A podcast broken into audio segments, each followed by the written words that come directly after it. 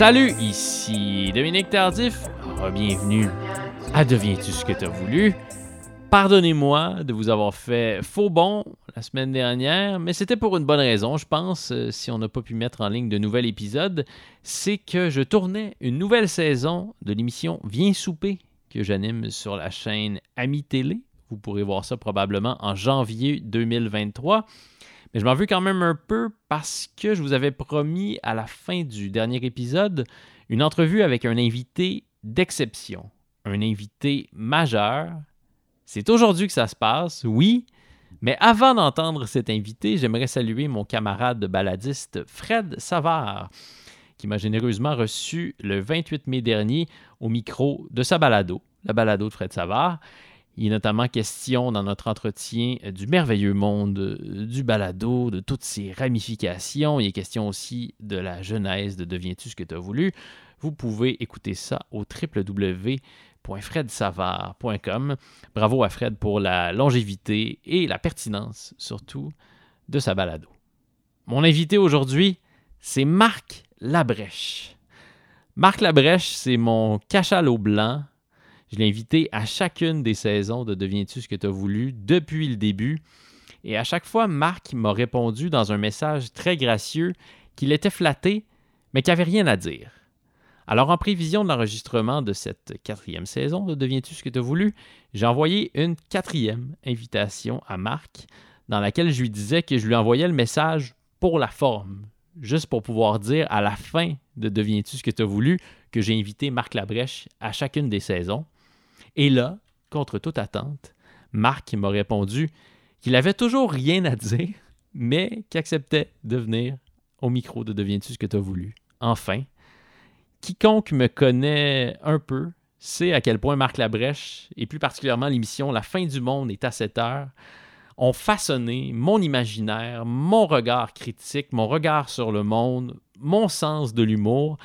Pour être franc, mon humour, je l'ai entièrement volé à Marc Labrèche. Et d'ailleurs, dès son arrivée en studio, au studio Madame Wood, Marc s'est mis à blaguer au sujet des mots milieu et métier que les artistes emploient dans des formules un peu pompeuses du genre Mais quel métier formidable que celui que nous pratiquons C'est pour cette raison-là que je rigole un peu à chaque fois que les mots milieu et métier sont prononcés. Pour reprendre une formule popularisée par Marc, c'est lui la superstar de ma vie. Le voici, c'est un entertainer. Marc Labrèche.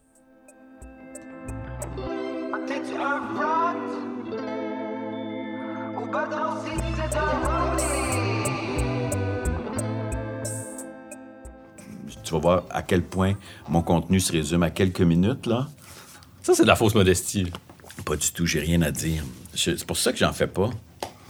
Ou peu. Pourtant, euh, je suis sûr que tu es très sollicité pour participer à des, euh, des podcasts. Oui, mais j'ai rien à dire, encore une fois, c'est pas vrai pas parce que je veux pas partager, c'est pas parce que j'aime pas les gens, c'est pas parce que j'aime pas la langue française, c'est parce que j'ai rien à dire. C'est ce que je soupçonnais. Je me suis dit, est-ce que c'est parce que Marc n'aime pas la langue ben, française? à un moment donné, je me suis posé la question, comme tout le monde, est-ce que j'aime ma langue? Puis euh, très vite, j'ai répondu par l'affirmative. Mais donc j'ai dit c'est pas ça qui fait que j'ai pas envie de. C'est parce que j'ai rien à dire de, de, vraiment édifiant. Puis ce que, ce que j'ai à dire des fois quand j'ai un éclair, c'est, je le garde pour, euh, pour mes enfants, ma blonde, euh, mes amis. Puis euh, généralement, ils me regardent après que j'ai, j'ai, dit ce que j'avais à dire et me regardent dubitativement, puis ils tournent le dos. Fait que je fais, bon, c'est ça, ça valait peut-être pas la peine non plus. Donc je devrais me considérer choyé aujourd'hui. Ben, c'est-à-dire que choyé, c'est peut-être un, grand mot, mais disons que. Privilégié. Disons que c'est une expérience. Mmh si ça m'arrive de me sentir oppressé dans ma journée, mm. je me replie sur moi-même, mais je ne fais pas subir ça à personne. Je me retire à ce moment-là. Euh, je dis à toute l'équipe, je pars en loge. Et euh, sur ce ton-là. À peu près sur ce ton-là. Puis là, je me retire. Non, c'était une fois, j'avais été sur un plateau français. Puis. Euh, tu as flirté un peu avec la France à un certain moment? J'ai flirté. Ben. Oui. J'ai des amis là-bas. J'ai pas flirté euh, dans un, but euh, intentionnel d'aller. Non. Il y a une fois, j'ai fait un pilote. Je me suis rendu là-bas pour faire un pilote parce qu'on me l'a demandé gentiment. Puis je me suis dit, ah, Je vais vivre avec ma blonde un mois euh, à Paris pour euh, travailler, voir un peu comment ça se passe. Ça a été catastrophique à tous les niveaux, euh, à part, la- la- évidemment, vivre à Paris avec ma blonde. Mais pour le reste, le travail, euh, l'équipe là-bas, le résultat du pilote, tout ça était, euh, c'était consternant. là. C'était à l'époque du Grand Blond, des-? C'était après le Grand Blond. Pourtant, la saison était magnifique. C'était au printemps. Puis, tu sais, j'habitais dans le Marais. Puis, c'était vraiment un, un appartement superbe. Fait que vraiment, non, non, c'était l'expérience. euh, tout ce qui ne concernait pas le travail était fabuleux. Mais pour le travail, c'était horrible. Parce que les, les Français, euh, Ah, les gens qui travaillent dans le milieu de la télé en France sont horribles. Le milieu, quel milieu, hein? ben, non, non, ben, mais je comprenais pas parce qu'à à tous les jours, on était en meeting, puis à tout- on avait une émission d'une heure à, à- à monter, à fabriquer, puis euh,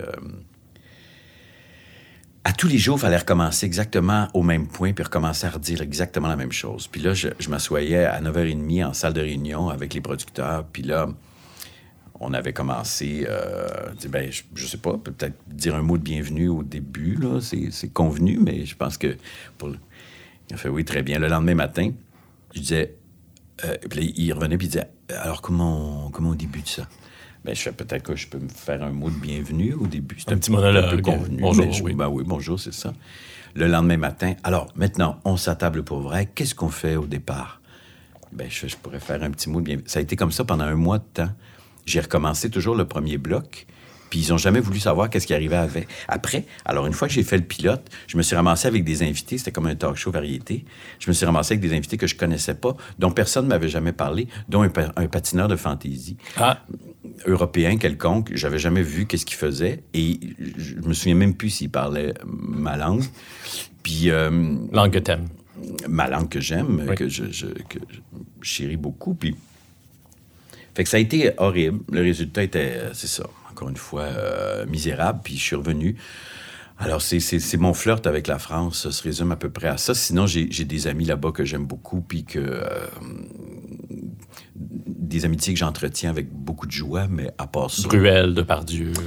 Maria Cazares, euh, Simon, euh, Ajar. Mais euh, tout ça, là, la base là, de, des gens que tu connais quand tu, quand tu vas là, une fois ou deux, là, tu n'as toujours pas rencontré euh, les mêmes personnes, tu sais. Tu vois, là, je- Beauvoir. Je m'étais promis de tenter de faire une entrevue relativement sérieuse avec toi, puis là, déjà, je suis comme entraîné dans ton vortex. de- Non, mais c'est pas, pas- Tu vas voir, tu vas en sortir très, très rapidement du vortex parce que, comme encore une fois, je me répète, j'ai rien à dire. Donc, mon vortex, c'est un léger courant d'air inoffensif qui meurt euh, entre deux, euh, deux petits terrains là, qui, qui, qui, euh, en friche, euh, inintéressant. Tu vas voir. Tu vas être épaté par euh, mon manque de substance. Je me suis, je me suis bien préparé, puis euh, on pourra, c'est ça, on pourra évaluer à la fin si, Oh oui, si c'est ça a valu la peine que, C'est ça, que exactement. ici. Exactement. Puis tu sais, c'est un petit studio sympathique dans lequel on est. C'est un seul technicien qui fait toute la captation. Si jamais c'est mauvais, ça t'aura pas coûté très cher. Oui, c'est ça. C'est un studio, c'est le même, c'est le même studio depuis les années 40. Euh, Ouais. Ici, ils ont. euh, C'est ici que t'as enregistré Pied de Poule. c'est ici qu'on a fait pied de poule, mais avant ça, je pense que c'est ici qu'a été enregistré euh, l'hymne canadien pour la première fois avec le band de, de McGill. Là, Ouais, le, eux autres, là. Eux autres, là, le gros band, là, la fanfare. Mais c'est un superbe studio. Je suis très heureux d'être ici. Entre deux chemins, choisis toujours celui qui te fait le plus peur. Ah, ça. Tu connais ma mère? C'est un conseil de ta mère. Oui, c'est un conseil de ma mère. Est-ce que c'est un bon conseil? C'est un excellent conseil, pour vrai. Euh, c'est pas c'est pas reposant parce qu'évidemment, puis je sais pas si ça tient la route toute ta vie. Tu as le droit des fois de, de donner une pause à cette prémisse-là. Ça euh, peut devenir taxant. Oui, puis hypothéquant pour euh, beaucoup de raisons. En fait, ce que ça se résumait à dire pour moi, c'est écoute ton instinct, puis mesure pas les, euh, les conséquences trop à l'avance, parce que d'une part, tu peux te tromper royalement sur les conséquences, puis d'autre part, euh, on est mal servi par soi-même, je trouve, quand on, s'écoute trop. euh, en tout cas, dans, moi, ce que je retiens, c'est les meilleures décisions que j'ai prises, les plus agréables, même si c'était les plus challengeantes, c'est celles qui, étaient euh, les plus rapides, qui, euh, qui étaient une réponse directe à quelque chose à laquelle je réagissais de façon instinctive, puis je réfléchissais pas trop. Et puis c'est ça, ma mère a été de très, très, très bons conseils là-dessus. La bonne réponse, c'est celle qui monte en premier. Ben, on a le droit d'y revenir un peu quand même, mais je dirais qu'en général, ça ne veut pas dire nécessairement qu'on a envie de faire la chose de la façon dont on, nous la propose à ce moment-là, mais si elle éveille une curiosité, c'est parce qu'il y a, y a dans cet univers-là quelque chose à aller explorer et à aller chercher. C'est peut-être pas cette fois-ci, c'est peut-être pas ce projet-là, mais c'est quelque chose. L'animation en est un bon exemple, par exemple, parce que moi, je voulais pas. Au départ, ça, en fait, je ne m'étais jamais posé la question. Puis c'est quand, euh, quand j'ai eu des enfants, puis que je, je il fallait que je, gagne ma pitance, comme on dit euh, dans, les milieux euh, spirituels, la religion, tout ça. Il mhm. fallait que je, fallait que j'aille chercher mon, mon pain, mon beurre. Pour, pour aller chercher à TQS. Que je suis allé chercher à TQS. C'est là que TQS m'a offert mon ma première tranche de pain et mon premier liquide. Puis j'ai dit, je vais aller porter ça aux enfants.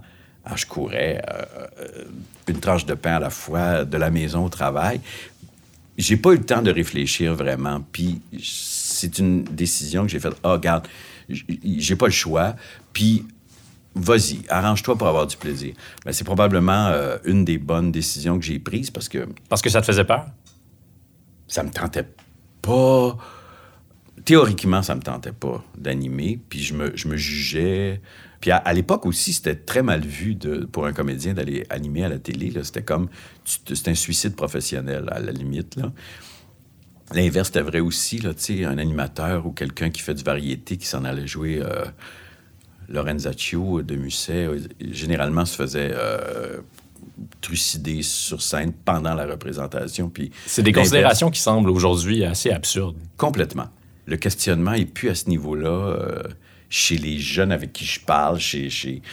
c'est plus ces considérations-là. Il y a encore une vraie préoccupation d'être de ne pas, de pas faire la promotion ou de choses qui sont euh, contre nature pour eux, tout ça. Puis, puis, de pas putasser.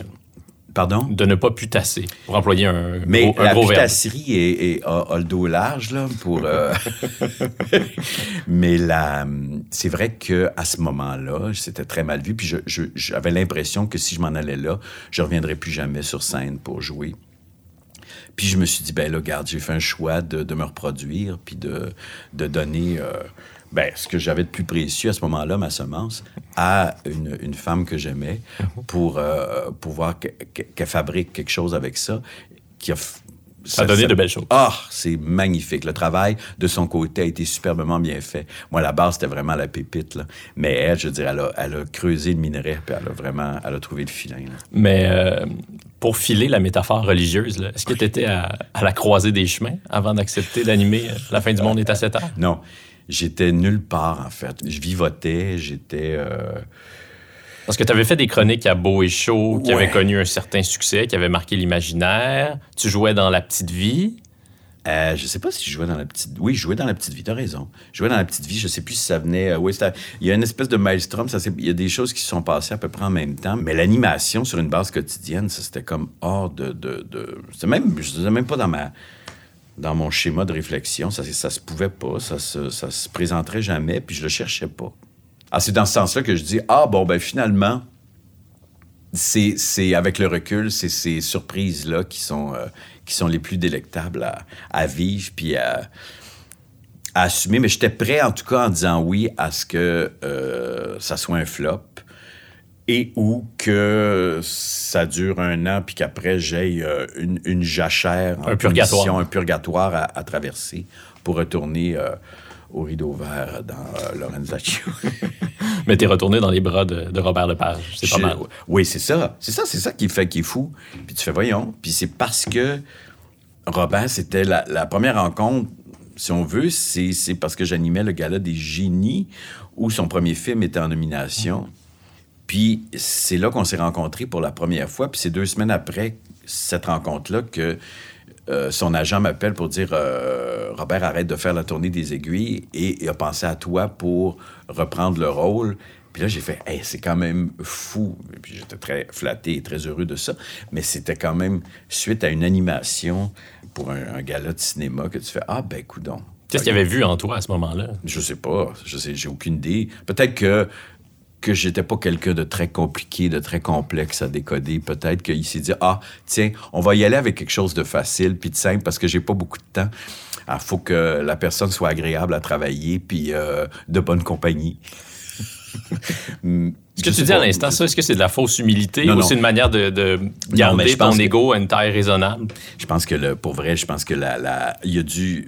lui a un instinct, on parle d'instinct, lui a, un, entre autres qualités, euh, un instinct puis une sensibilité euh, phénoménale qui, qui, font que il, je l'ai vu prendre des décisions assez majeures en très, très, très, très, très peu de temps. C'est ça sa réputation, de travailler assez vite. Ben, c'est-à-dire qu'il dit... Ben, c'est-à-dire qu'il travaille J'étais longtemps en même temps. Oui, c'est ça. C'est que il, processe pendant longtemps, mais une fois qu'il prend la décision, c'est assez, assez, ça peut aller assez vite parce qu'il n'y a pas tant de temps. S'il y a quatre projets, à faire en même temps, puis qu'il faut qu'à un moment donné, il y, a, une date butoir. Puis, mais je pense que son processus se fait, euh, comme il dit lui-même, je suis comme dans un... Les, les, les, salles, il y a des gros vieux ordinateurs qui, euh, qui font du processing pendant toute la nuit, puis le lendemain, ils finissent par donner la réponse au calcul. Ça, c'est son cerveau. Ça, c'est à peu près, c'est comme ça. Il dit, j'essaye de faire confiance à la machinerie, puis euh, j'espère que les fils sont bien branchés ensemble, que ça va me peut-être me donner la bonne réponse le lendemain. Puis sinon, ben écoute, j'aurais, j'aurais, euh, j'aurais cru bon faire. Donc, à ce moment-là, est-ce que est-ce que tu as été envahi par la peur lorsque Robert Lepage t'a proposé de, reprendre ah, les aiguilles et l'opium? Ben oui, je t'ai terrorisé, c'est sûr. Fallait que tu te rendes à Stockholm, c'est ça? Euh, en fait, euh, oui, je suis allé voir le, parce que je l'avais pas vu euh, à ma grande honte. Alors, je suis allé le voir à Chicago. Il jouait. Puis là, ça a été mon premier contact avec le spectacle et premier vrai contact avec lui humainement parce que on s'était pas vraiment parlé, ni rencontré, ni même mangé ensemble, pris un, un liquide. alors, je suis allé là. Puis ensuite, j'ai travaillé avec son équipe parce que lui travaillait à Stockholm. Il montait une pièce là-bas, mais là, j'ai travaillé avec l'équipe, un assistant qui m'a fait faire le show complet, puis je l'ai répété en salle à Montréal, pour aller à Stockholm et là, le travailler avec lui pendant deux jours de façon intensive avant de commencer à le jouer. Fait que il n'y avait rien là-dedans qui était habituel à ce que j'avais connu, mais quelque chose de très challengeant en même temps parce que c'était comme OK, c'est le fun, je veux pas ni faire perdre du temps aux gens ni à moi-même, il faut que je sois prêt. Je suis arrivé en salle, je savais mon texte. Bon, après ça, il y avait toute la cuisine euh, physique à me mettre euh, encore.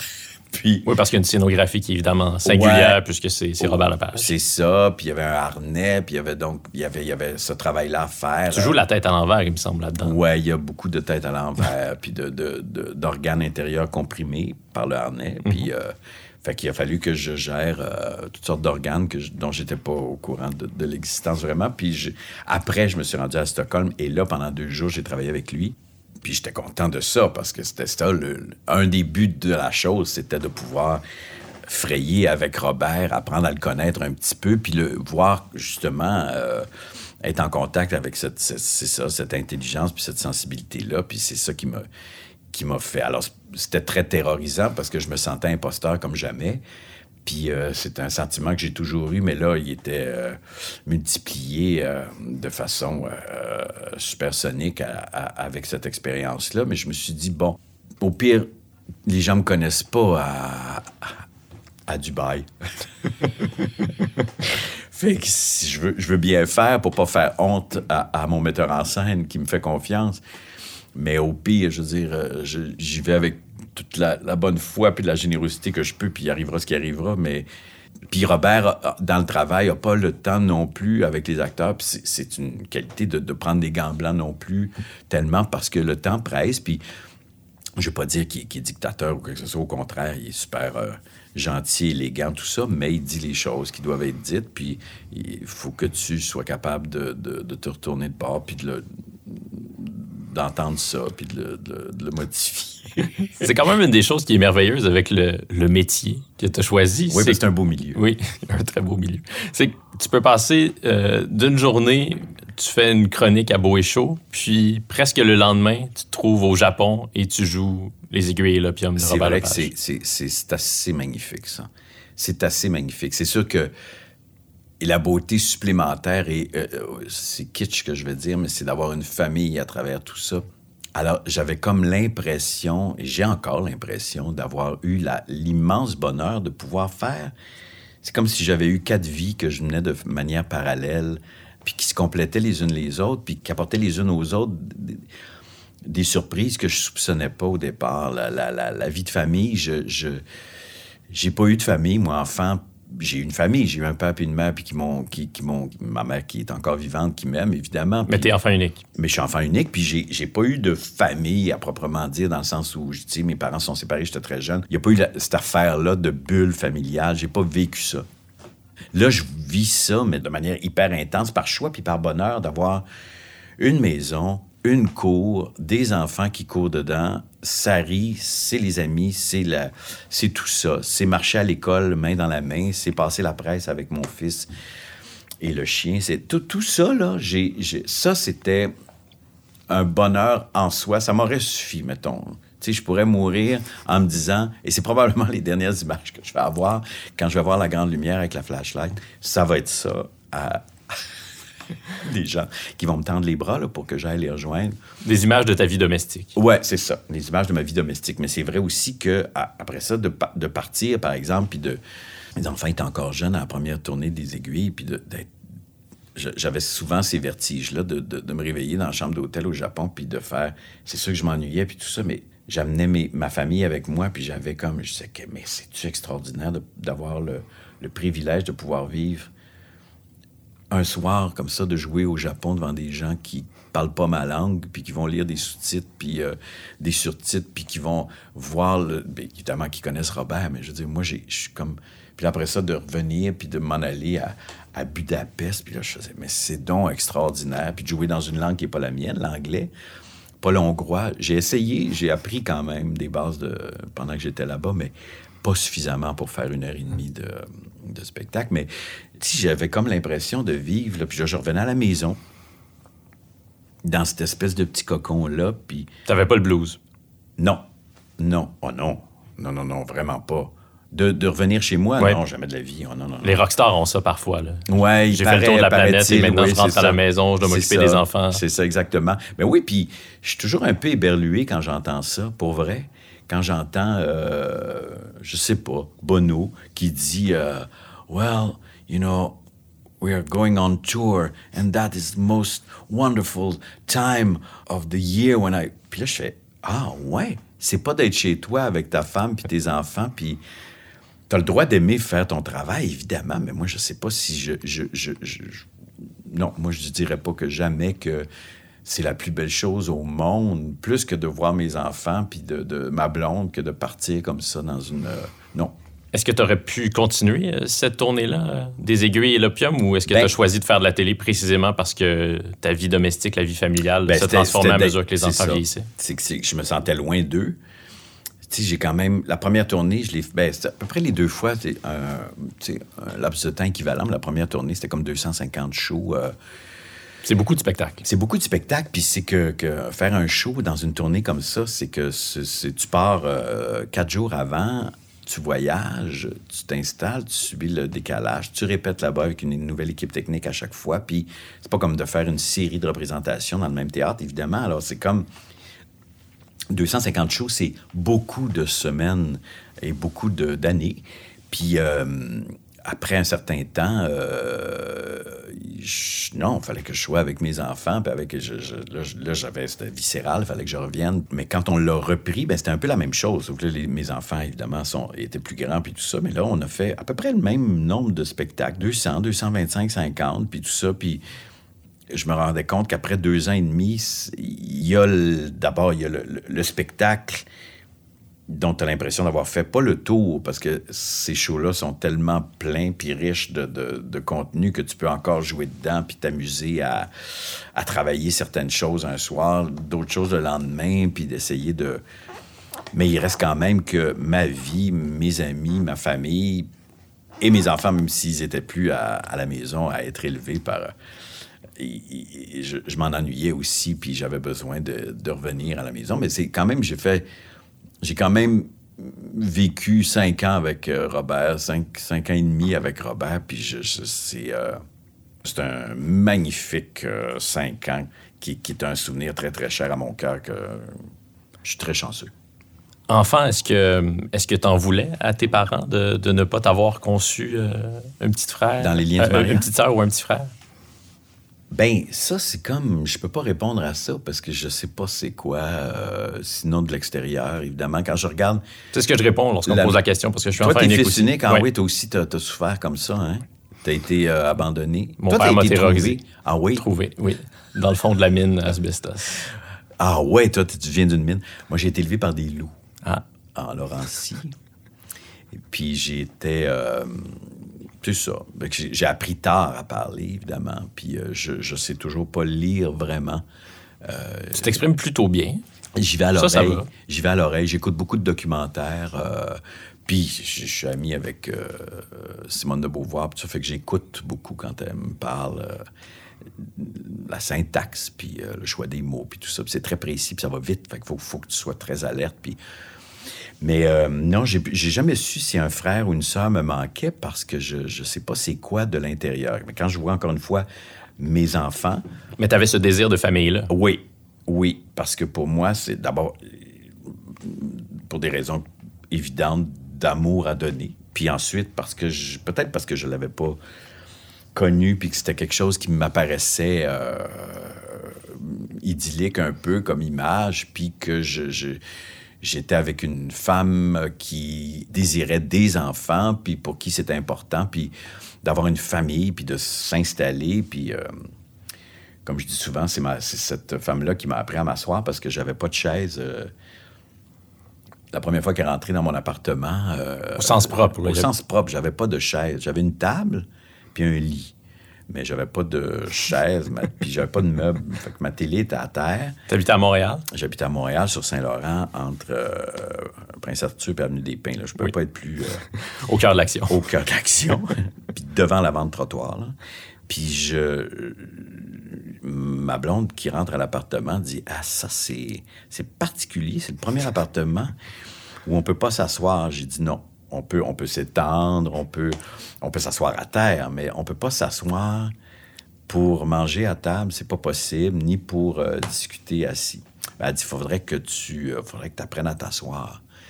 J'ai dit, t'as raison, je, montre-moi comment euh, m'asseoir et me déposer. C'est chargé comme phrase. C'est très chargé, puis c'est elle qui m'a montré à me déposer, puis à m'asseoir. Puis au sens propre et figuré, elle, elle m'a vraiment installé. Elle m'a enraciné quelque part, puis elle m'a donné, elle m'a donné des racines que j'avais l'impression de chercher, puis d'avoir jamais eu avant elle. C'est formidable, ça. Ne pas être assis, euh, qu'est-ce que ça signifiait concrètement avant que, que tu la rencontres? Ben, en même temps, c'est drôle parce que c'était quand même une époque où j'étais assez contemplatif et méditatif. Est-ce que tu étais allé aux Indes à ce moment-là? J'étais allé aux Indes à ce moment-là. D'ailleurs, aux Indes, il n'y a pas de chaise non plus. On s'accroupit. On s'assoit sur les, euh, les lits ou dans- sur les, les casseroles, mais euh, on ne s'assoit pas sur une chaise. Ça n'existe pas. Peut-être que je. C'est pour ça que je m'y sentais bien, peut-être, parce que tu te plies les genoux puis tu t'assois un peu comme un animal blessé. Est-ce que tu étais cet animal blessé? J'étais, j'étais un. Eux là-bas m'appelaient euh, l'oslo blessé. Alors j'étais, j'étais comme un. Blessé par quoi? Par un piège qui avait été déposé là, à l'entrée de la forêt. D'ailleurs, il y avait un. Pendant Là, tu me vois ramer, là, et tu t'y plais. Hein? Tu me vois ramer comme ça pour arriver à. à- Non, pas du tout. Non, non, je sais pas où est-ce que. Moi, je suis. Je te suis dans ton univers. C'est- très intéressant, Dominique. Les gens me l'avaient dit. Tu vas voir l'univers de Dominique, c'est particulier. Puis, euh, je m'y plais bien, bravo. Mais il y avait un. J'habitais dans un ashram aux Indes et il y avait. On pouvait pas parler, évidemment, à l'intérieur de l'ashram. Il fallait faire vœu de silence tout le temps. Sauf qu'il y avait un prêtre à un moment donné que je croise euh, sur le chemin devant l'ashram euh, en allant au village, qui me montre un, swami qui rentre dans la forêt, parce que je le voyais rentrer dans la forêt derrière l'ashram, Un swami, c'est un sage. un sage, tous les jours, euh, tous les jeudis. Je me souviens que c'était le jeudi. Puis il ressortait le soir en boitant. Puis j'ai fait, waouh, qu'est-ce qu'il s'en va faire dans le bois derrière? Puis qui ressort en boitant. Donc, ce, membre-là de la, communauté spirituelle dans laquelle j'habitais me dit euh, Ça, c'est un, c'est un tigre blessé. Lui, il va dans le bois le jeudi, il se transforme en tigre. Mais euh, il y a des chasseurs qui y ont déjà tiré dans la jambe. Alors, euh, il est parti se cacher dans le bois. Et depuis ce temps-là, il boite. C'est ça, c'est ça les Indes. Il faut, faut accepter une certaine... une réalité parallèle. Qu'est-ce qui t'a donné le goût euh, d'aller là-bas? je, je voulais plus faire le métier euh, que j'avais commencé à faire. Euh, J'étais pas certain d'être dans le bon milieu. J'étais, euh, j'avais commencé à travailler pour vrai, puis je, je- je me disais non, c'est pas ça que je veux faire. Je veux pas faire la même chose que mon père non plus. Je veux pas, je veux pas être une pâle copie de, de mon père. J'ai l'impression d'avoir déjà vécu ce que j'allais vivre parce que j'avais vu mon père le vivre, puis ça me tentait pas de. J'ai l'impression de passer à côté de quelque chose de bien plus exaltant puis de bien plus beau que de faire ce métier-là. Alors j'ai après pied de poule, j'ai fait bon, ça y est, ok, j'ai fait ce que j'avais à faire. J'ai tout vendu. J'avais une moto, j'avais des livres, j'avais des disques, j'ai tout. Je me suis débarrassé de tout. Et je suis parti aux Indes pour travailler avec un, un organisme qui s'occupait d'enfants lépreux. Mais je me suis rendu compte une fois là-bas que c'était c'était des, euh, c'était des brigands, c'était des, euh, des schnappants, c'était des gens qui volaient l'argent qu'on leur envoyait. C'était pas qui- d'authentiques lépreux. c'est pas, c'est-à-dire que les lépreux, oui, étaient authentiques, mais l'or- l'organisme qui faisait semblant de s'en occuper photographiait des lépreux dans la rue Ah oui. et envoyait ça, puis il disait, bon, voilà, on a besoin de 20 dollars par mois pour. Mais dans le fond, ce qu'ils faisaient eux, c'est qu'ils se ramassaient l'argent et ils s'en allaient, euh, ils s'en allaient en montagne. Des escrocs de euh, l'aide humanitaire. Des escrocs de l'aide a pas mal. humanitaire. Oui, il y en a beaucoup. Il y en a vraiment beaucoup. J'en ai rencontré plusieurs là-bas, puis euh, j'ai rencontré des gens, euh, un couple formidable qui venait du Saguenay, euh, un monsieur et une dame là-bas qui m'ont dit, euh, nous, on s'était dit que si on faisait 30 ans de mariage heureux, on allait consacrer une année de notre vie à une cause humanitaire. On a choisi cet organisme-là. On se rend compte que c'est c'est de la fourberie. On va, on va dénoncer au retour. J'en ai jamais entendu parler. Mais euh, effectivement, il faut, faut faire très attention si vous avez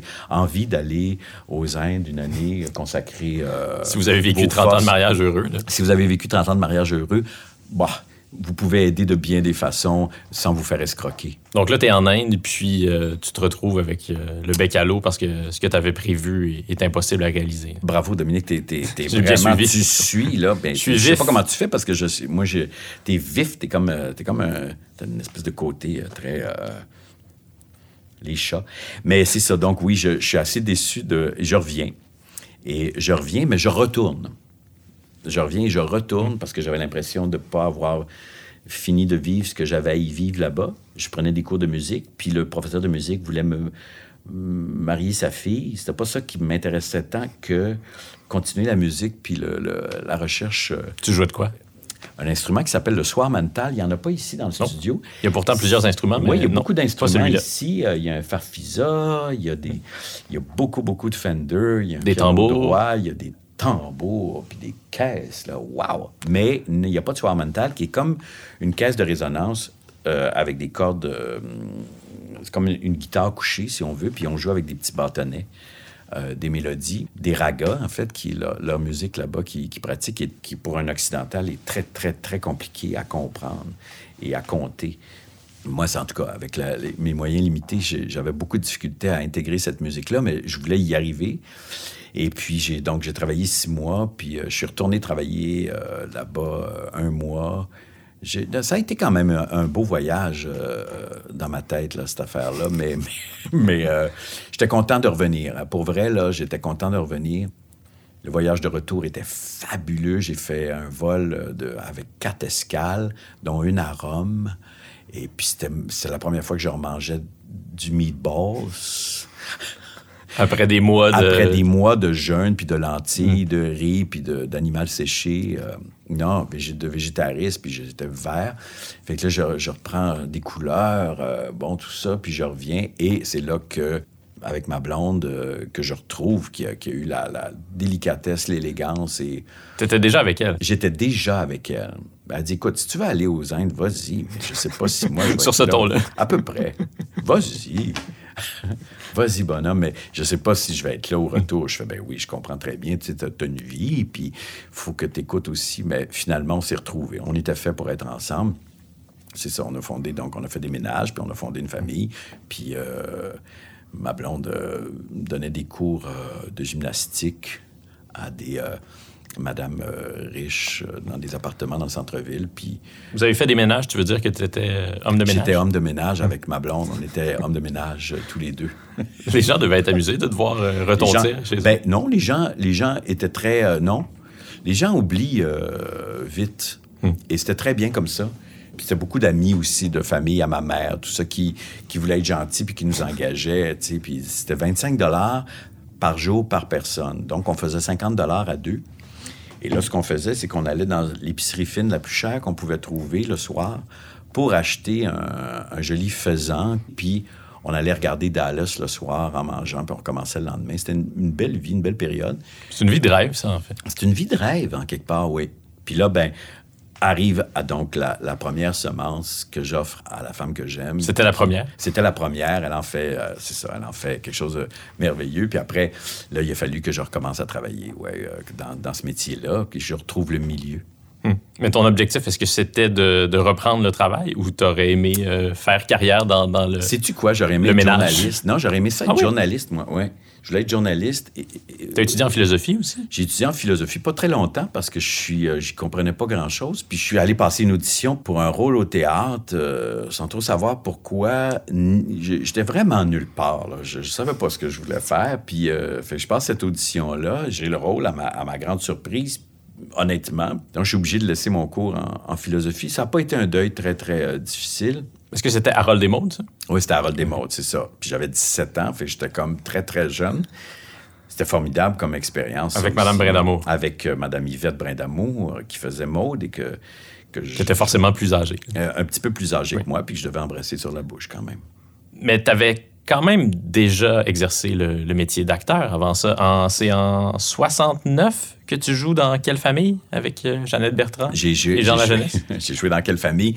Par défaut, parce qu'il y avait un enfant. J'accompagnais mon père qui, lui, avait un rôle dans cet épisode-là. Puis j'étais en studio. Ça m'arrivait souvent d'aller ac- d'accompagner mon père en studio quand il faisait des émissions de télé, même très jeune. euh, Peut-être parce qu'il voulait pas payer de, de- de nurse pour euh, me garder à la maison puis me faire faire des casse-têtes. Mais cela dit, j'ai adoré euh, accompagner mon père en studio. Et là, il y a un enfant qui doit venir faire une scène dans une bassinette. Et, euh, Parce qu'à ce moment-là, tu as 9 ou 10 ans. j'ai 9 ans. 9 ans.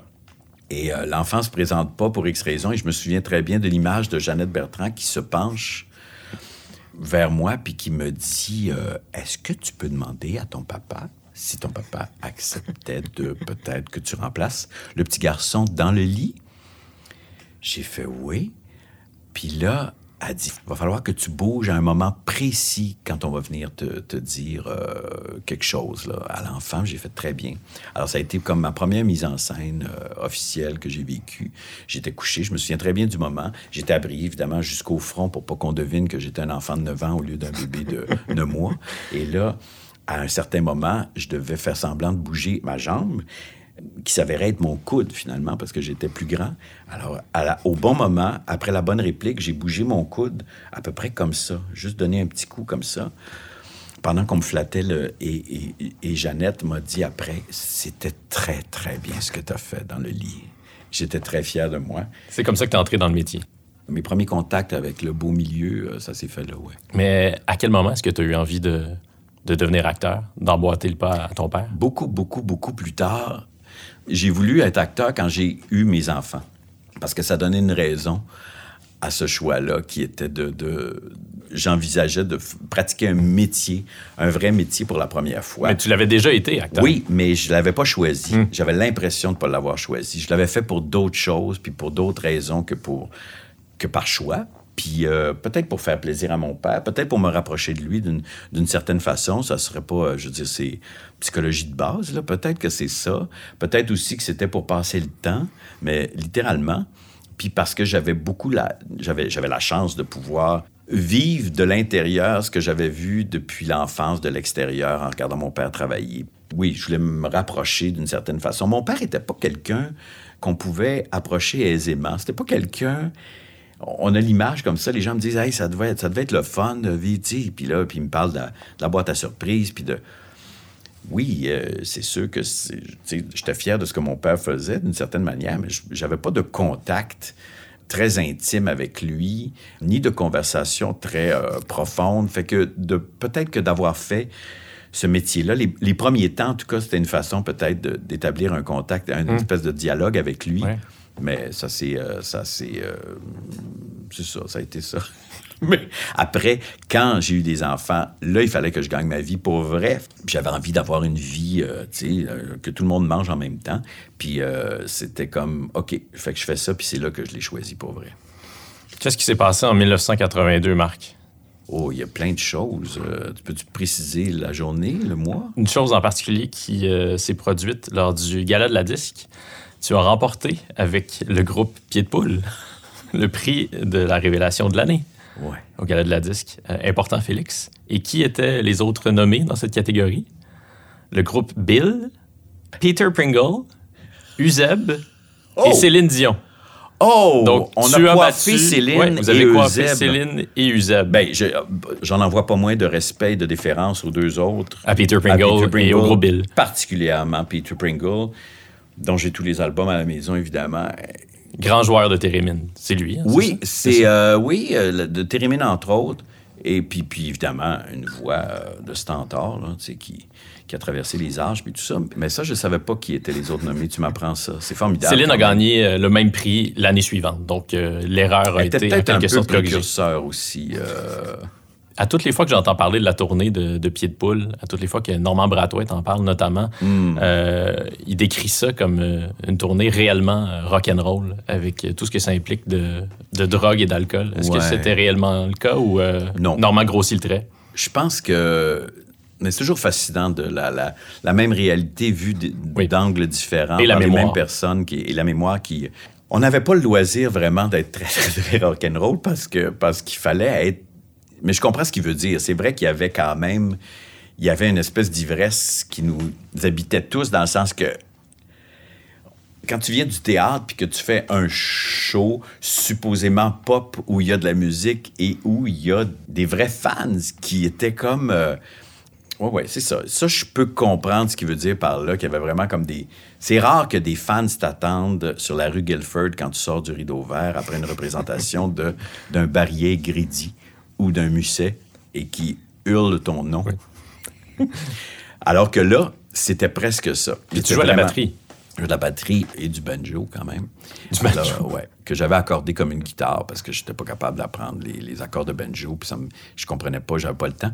Mais oui, de la batterie, puis ça, c'était très... euh, ça, ça a été vraiment formidable. C'est ça, le grand thrill de ce show-là, c'est de faire de la musique, puis de pouvoir m'initier à un instrument de musique avec un bassiste comme Mario Légaré. Qui, Bassiste d'Octobre, qui a joué avec tout le monde Qui a ensuite. joué avec tout le monde ensuite, qui joue encore Oui. avec... euh, Michel Rivard, avec Paul Michel Piché. Rivard, entre autres, puis qui, euh, qui, qui a, euh, je sais plus combien d'instruments chez lui. euh, ce qui en Un fait des meilleurs bassistes euh, au Québec. Certainement, certainement.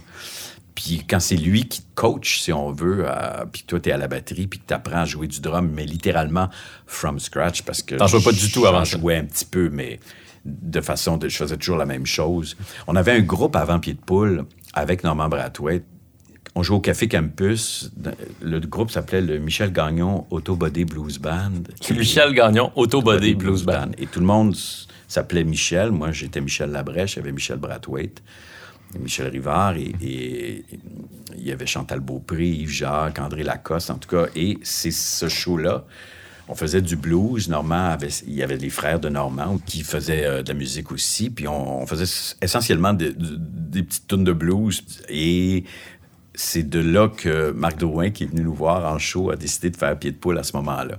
Mais donc, euh, c'était jouer du drum, mais jouer toujours exactement la même chose, peu importe la tune, et à peu près sur le même beat. C'est le luxe du blues, quand même, ça. oui, c'est, ouais, oui, sauf que, évidemment, après, quand j'écoute un, un véritable album de blues Oui. avec des musiciens de blues, je fais « Oh, ça, j'ai pas fait ça tout à fait de la Oui. même façon. » Il y a plus de finesse dans leur jeu. Ouais, il y a des petites passes que je possédais pas euh, à ce moment-là, puis que je possède toujours pas non plus, mais j'ai quand même eu le thrill de, de- de faire de la musique euh, avec des gens comme Michel Rivard et, et- puis Normand aussi. Je dis, il s'est initié beaucoup là. Il, il faisait déjà de la musique avec ses parents, puis euh, en famille, tout ça, mais on a travaillé beaucoup la chose, puis il y avait, euh, c'est ça, il y avait, il y avait comme cette, euh, cette volonté-là de- d'essayer de, faire de la musique comme les groupes qu'on aimait, puis on avait le loisir de le faire, puis euh, on y arrivait pas nécessairement, mais on était, on tendait vers quelque chose qu'on... Ah non, c'était formidable, ce show-là, mais j'ai arrêté de jouer du drum après, pour plusieurs raisons. Aussi parce que les enfants, ça, ça réveillait beaucoup la, la famille. là. On se fera un petit jam à la fin de la conversation, ici, au Toi, tu joues, tu joues de- d'un instrument, Je joue la batterie aussi. Oh! Donc, ça va être un, un jam de percussion. Oui, ben c'est toujours le fun des jams de percussion. Il y en a beaucoup au Parc Jeanne-Mance. Oui. Pourquoi est-ce qu'on t'a proposé euh, d'animer la meilleure émission euh, de télé de tous les temps au Québec, c'est-à-dire La fin du monde est à 7 heures, alors que tu n'étais pas forcément sur les radars télé à ce moment-là? non, c'est une idée de Stéphane Laporte, en fait. C'est Stéphane Laporte qui, euh, que je connaissais un peu, mais ben, avec qui j'avais été à l'école primaire, en fait. On était du même quartier. On n'était pas nécessairement des amis très, très proches, mais il y a eu le flash d'un moment donné de, de me demander... En fait, l'idée de départ de la fin du monde, c'était une fausse émission de ligne ouverte avec un peu un Jean-Luc Mongrain, finalement, qui parle d'actualité de façon live. Puis, ça, alors, je, je me fais proposer ça dans un premier temps, puis je fais « Oh là, je comprends pas. Je comprends pas pourquoi on pense à moi ni pour animer une émission quotidienne à la télé, ni pour faire une espèce de truc de Jean-Luc Mongrain, un peu stagé, écrit, scripté, mais pas trop. C'était longtemps avant que tu imites euh, Jean-Luc Mongrain. Oui, oui, complètement. Puis ça avait rien. Puis je, je- non, j'ai fait. Je pense pas que je sois la bonne personne pour vous, puis tout ça. Mais l'idée m'assère un peu. Puis je, je me souviens être revenu puis dire ben, pour vrai, faire un vrai téléjournal, pas une parodie de téléjournal, mais un vrai téléjournal avec des vraies infos du jour, puis que je me prenne pour Bernard de Rome, pas que j'aimais pas Jean-Luc Mongrain, mais je veux dire, ça, je voyais plus un, truc à faire là que je faisais, OK, là, j'étais dans un rôle de quelque chose, j'aimais beaucoup l'actualité, puis je me, je me disais, ah, OK, il y a quand même, on m'ouvre une porte là-dedans, puis je fais, il y a quelque chose à aller peut-être réfléchir un peu à... Et là, Stéphane part avec cette idée-là et fait une espèce de canevas qui est, qui est devenu la, la, la fin du monde. Après ça, bon, il y, a eu, beaucoup de transformations, puis beaucoup de travail, puis a une équipe qui l'a, qui l'a super bien euh, porté. Mais, fait que c'est ça. C'est, je sais pas qu'est-ce qui a fait qu'il flash, euh, Stéphane, là-dessus, ou euh, pourquoi. J'ai jamais demandé, en fait. Euh, euh, je pense qu'il devait sentir que, je sais pas, peut-être qu'il se dit, ah, ben, il y a peut-être quelque chose. Il est peut-être capable d'avoir un ton. Il est peut-être, je sais pas. C'est une émission, euh, La fin du monde, qui, qui se moquait de la télé, qui avait un ton quand même assez insolent, euh, qui se moquait du, du monde médiatique aussi. Est-ce que c'est euh, ce regard-là que toi, tu posais sur la télé à ce moment-là? Est-ce que tu euh, la trouvais aussi niaiseuse et quétaine que ce que certains passages de La fin du monde laissaient entendre? Ben, je pense que c'est d'abord c'est un collectif la fin du monde à tous les niveaux là. Je veux dire, il y avait des auteurs formidables. On était tous à peu près au diapason de quelque chose qui faisait que on avait tous envie de parler de la même chose, puis sensiblement de la même façon. On avait des, référents qui se, qui se recoupaient très, très vite. On n'avait pas besoin de s'expliquer les choses. Puis il y avait une espèce de liberté qu'on a prise, qui nous a été donnée en partie, mais qu'on a surtout prise, puis dont on s'est vraiment approprié euh, parce que c'était un petit réseau qui qui avait pas d'enjeu encore énorme, sinon celui d'être rentable un peu. Puis Vous vous moquiez constamment de TQS aussi oui, à l'émission. oui, mais je pense qu'ils ont, ils ont comme été bons joueurs là-dedans parce qu'ils nous ont laissé euh, la liberté. Puis ça, c'est Vincent Leduc qui, depuis, est devenu un producteur de télé qui maintenant euh, travaille plus en télé, mais c'est un homme excessivement brillant, intelligent, puis sensible, pour vrai, super raffiné, puis tout ça, puis qui disait... évidemment, il y avait des enjeux commerciaux, il fallait que ça rentre un peu dans, dans- dans le budget, mais ça, mis à part, et je pense qu'il il sentait qu'il y avait quelque chose là, il y avait un ton. On avait l'impression de pouvoir dire des choses qu'on n'entendait pas à la télévision, beaucoup plus que de se moquer de la télévision. C'était plus de pouvoir dire des choses qu'on n'entendait pas, puis qui, qu'on décodifiait un petit peu là, le, le- le langage télévisuel, enfin, sans, sans prétention. Ou sans- montrer les coutures. ben, c'est ça, puis de pouvoir, exactement. Puis de pouvoir se dire, ben, garde, ça, il me semble que je le pense, mais je, je peux pas, je vois pas où je pourrais le dire à part ici.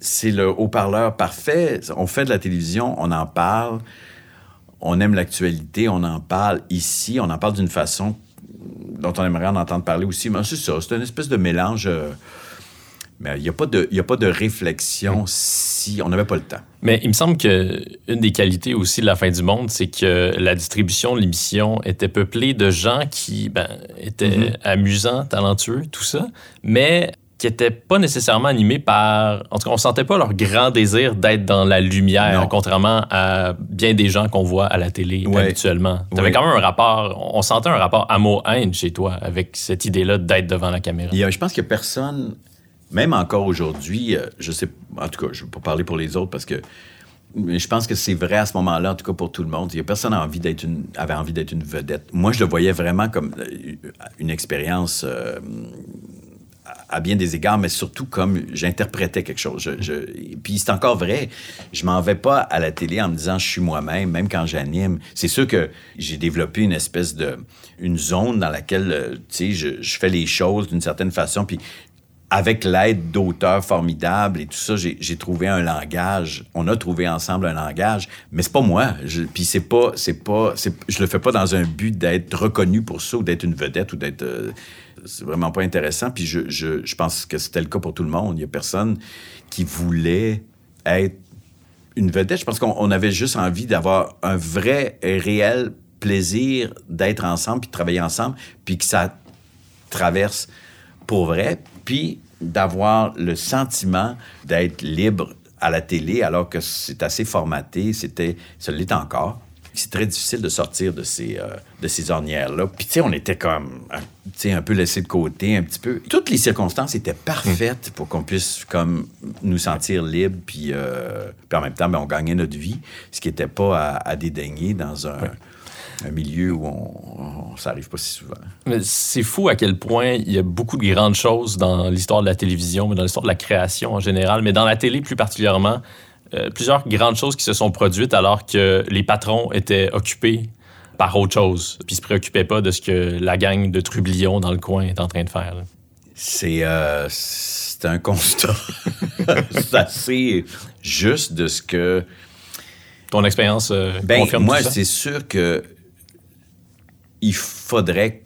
je, en tout cas, je pense. là, C'est peut-être parce que j'ai connu, puis je parle peut-être comme un, monon qui a connu quelque chose qui. euh, en même temps, c'est pas de la nostalgie, c'est vraiment que moi, je pense qu'il y a des gens qui auraient intérêt à s'occuper de d'autres choses plutôt que de leur euh, d'être à cheval sur que chacun fasse son travail finalement, tu sais, puis ça veut pas dire qu'on on- on- on n'a pas à se parler, puis à échanger, puis à, à débattre, mais je pense pas que les patrons en télévision euh, doivent absolument se mêler du contenu de chacune de leurs émissions, puis surtout, il y a des affaires qui sont, il y a pas, il n'y a pas tellement de monde à Montréal, finalement, qui décide de ce qu'on voit à la télé. Là. On les compte sur les doigts de, en bas de deux mains. Deux extrémités qui participent au comptage à peine de façon totale. Là. Puis tu fais, oui, mais qu'est-ce que... Pourquoi ces gens-là, nécessairement? Et qu'est-ce que... Qu'ils soient des, des visionnaires, fine, qu'ils soient des gestionnaires et qu'ils soient les deux en même temps, c'est formidable. Mais après, il y a un moment où je pense qu'il faut que tu laisses les choses arriver, à moins que tu achètes un format puis que là, tu as des comptes à rendre. Oui. Mais même là, il faut. Non, non, faut. je- la télévision, est- c'est c'est- c'est facilement formaté euh, puis euh, endormi dans, dans des, dans des espèces de théories puis des petits concepts qui voyagent bien peut-être d'un pays à l'autre. Mais bon.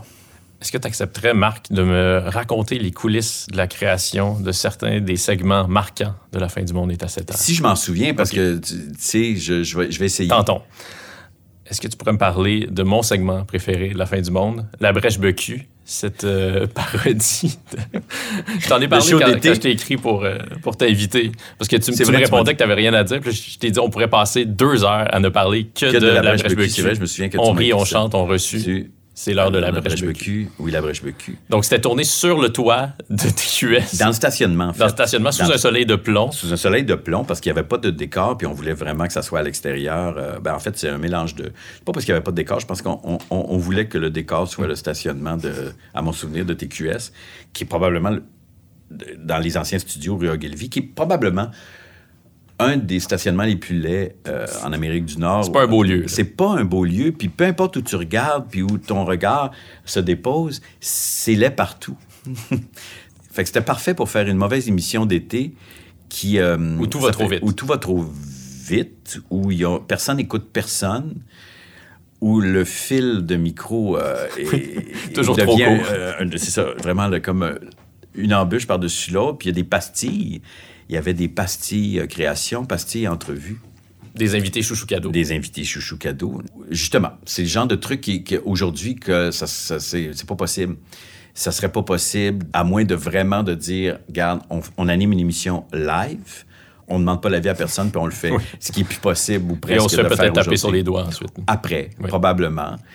L'espèce de cadeau de cette émission-là, c'est que c'est le genre d'idée très mauvaise qui faisait que finalement, ça devenait un, un feature dans lequel on avait énormément de plaisir, puis, puis qui remplissait du temps parce que quand on est en ondes tous les jours, puis qu'on sait pas trop quoi dire, quand euh, il n'y a pas de nouvelles, ben, ça permettait de... Slow News Day. euh, Oui, c'est ça. Passons à la Brèche Becu. Il y a une édition merveilleuse de la Brèche Becu avec. Souvent, c'était Bruno, Bruno Blanchet qui incarnait les invités. ouais. Puis donc, il incarne euh, au meilleur de ses capacités Andrea Bocelli. Oui, Et tu, tu lui lances des balles. Vous jouez à un jeu estival Oui. qui euh, implique des balles. Ouais. Et tu lances les balles très, très fort sur le pauvre Bruno. oui. Vous me faites, vous me faites mal, Marc. Vous me faites mal. Et dit ça, bon, il répond ça. Ouais. Ben oui, t'es, t'es- t'es- t'es très, euh, t'es très informé. Un peu trop. ça je, je me trouve moi-même. Les jumelles, la brèche, comment ils sont nés? Encore une fois, c'est qu'il y avait toujours un segment où je disais bonjour en début d'émission, des nouvelles de moi, puis euh, à un moment donné, on ne sait plus trop euh, quoi faire, j'ai plus rien à dire, euh, encore une fois, puis là, ben, on se dit, ah ben oui, ça peut être, ça, faire, faire des frères ou des sœurs, on ne sait pas trop vraiment de quel sexe ils étaient, deux d'entre eux, en tout cas sur les trois. Alors, c'était juste de barrer la caméra, puis d'essayer de faire un dialogue entre mes jumeaux et moi, qui sont vite appelés les jumelles La Brèche. Puis je peux pas dire comment c'est. Très honnêtement, des fois, on arrivait le matin, puis on avait une émission à faire le soir, puis on. on- oui, on pensait chacun, chacun de notre côté à des choses, évidemment, puis on était là-dedans, puis euh, on avait des idées, mais je veux dire, euh, on savait pas, en principe, quand on arrivait le matin en studio, de quoi aurait l'air l'émission le soir.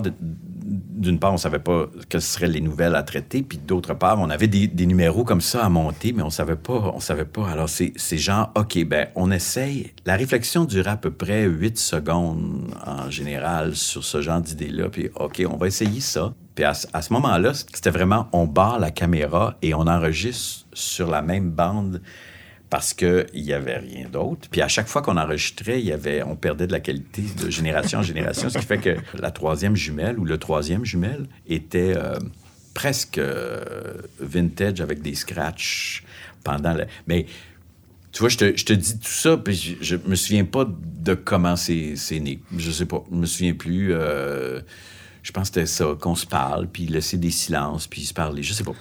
On en fait un dernier. Euh, le théâtre de marionnettes de Fofone et Patachou, euh, avec lequel vous euh, vulgarisiez l'actualité. Ouais.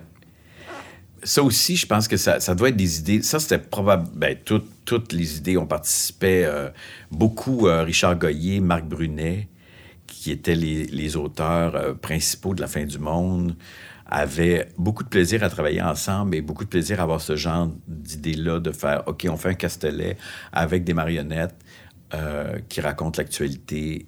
Puis là, on n'avait pas ni le budget, ni le temps de faire faire des marionnettes et des accessoires. Donc, il y avait un, genre de, l'équivalent d'un Dollarama qui était à côté du studio euh, sur Ogilvy, sur euh, Avenue du Parc, euh, pas très loin d'ici, puis on, allait euh, acheter des babioles, mais sans savoir qu'est-ce que ces babioles-là allaient devenir. Alors là, c'était comme quelqu'un qui ramassait une cuillère ou un tournesol, et ça devenait des personnages en cours de route pendant la journée. Puis c'était comme un vrai... Ça, c'était probablement un des segments qui, moi, me faisait le plus plaisir parce que toute l'équipe était derrière le Castelet. à Ça genoux. contribuait souvent à l'hilarité euh, de Ben l'animateur. oui. Puis moi, je les entendais, chose qu'on pouvait pas entendre en, en ondes nécessairement, mais moi, je les entendais se débattre et euh, pestiférer après leurs accessoires et en même temps avoir beaucoup de plaisir. Puis je les entendais rire, puis je disais, ah, je, je me souviens de m'être passé la réflexion à plusieurs moments parce que j'avais le temps à ce moment-là de me dire quel bel job quand même que je fais pendant que les auteurs que j'aime puis les sont à genoux derrière un castelet à se fendre en quatre pour essayer de faire quelque chose qui est pas vraiment drôle mais qui nous fait mourir de rire quand même puis je sais pas, il y avait ça, ça c'est ça c'est un très beau souvenir, ça Foufou n'est pas chou là. Les moments les plus drôles de la fin du monde, c'est souvent lorsque toi t'es complètement crampé, lorsque Bruno parvient à, te faire craquer, lorsque l'équipe parvient à te faire craquer en Oui. faisant Foufou n'est pas chou. Oui, il y a Foufou n'est pas chou, puis il y avait pas l'autre aussi qui me faisait Oui. rire pour d'autres raisons. Nostradamus, là, ça c'était quand même assez Ça, c'est. c'est- Puis, je- puis je savais pas, moi, le, le- le- un autre des bonheurs de cette émission-là à animer, c'est que je savais pas, moi, de quoi on allait. Je, je- je connaissais l'ordre des, des nouvelles, j'avais travaillé mon, mon ouverture, mes textes. Puis Tu voulais pas le savoir? Je voulais pas savoir. Je veux encore pas savoir qu'est-ce que. Quand, quand, quand j'ai à être le premier public de quelque chose, je veux pas savoir avant, je veux pas assister à la répétition. Alors, quand Bruno et ou Paul et ou quelqu'un arrivait habillé, je sais pas, en, Sesame Street ou en, en- poussin, ou parce que c'est Pâques, ou c'est tellement niaiseux, mais c'est irrésistible en même temps parce que c'est lui. Alors, j'étais un vrai public exalté de- de- du show que j'animais, puis de- des gens qui étaient là, j'étais complètement fan parce que moi, j'étais euh, j'étais aux premières loges pour euh, apprécier leur, euh, leur délire à eux. C'était formidable. Il y a des animateurs qui veulent absolument tout savoir, qui veulent connaître le contenu à la virgule près de leurs collaborateurs, de leurs chroniqueurs. Donc, toi, lorsque tu animes cette année-là, par exemple, tu n'as aucune idée de ce que Simon Boulris va dire au sujet de Pas de- tel recueil de poésie. On a une répétition à faire le jour quand on enregistre l'émission, puis là, j'entends une partie de ce que ça sera, mais c'est pas la même chose que de... S'ils avaient un numéro comique ou fantaisiste à faire, je voudrais pas être là pour la répétition. Je veux pas sentir que je joue quelque chose quand j'écoute. Puis le fait est que avec cette année-là, par exemple, j'ai rien à jouer parce que dans le delivery de ce qu'ils ont à faire, il y a la chronique au complet qui sort, il y a des, des- plein d'infos que j'ai jamais entendues, puis je veux pas...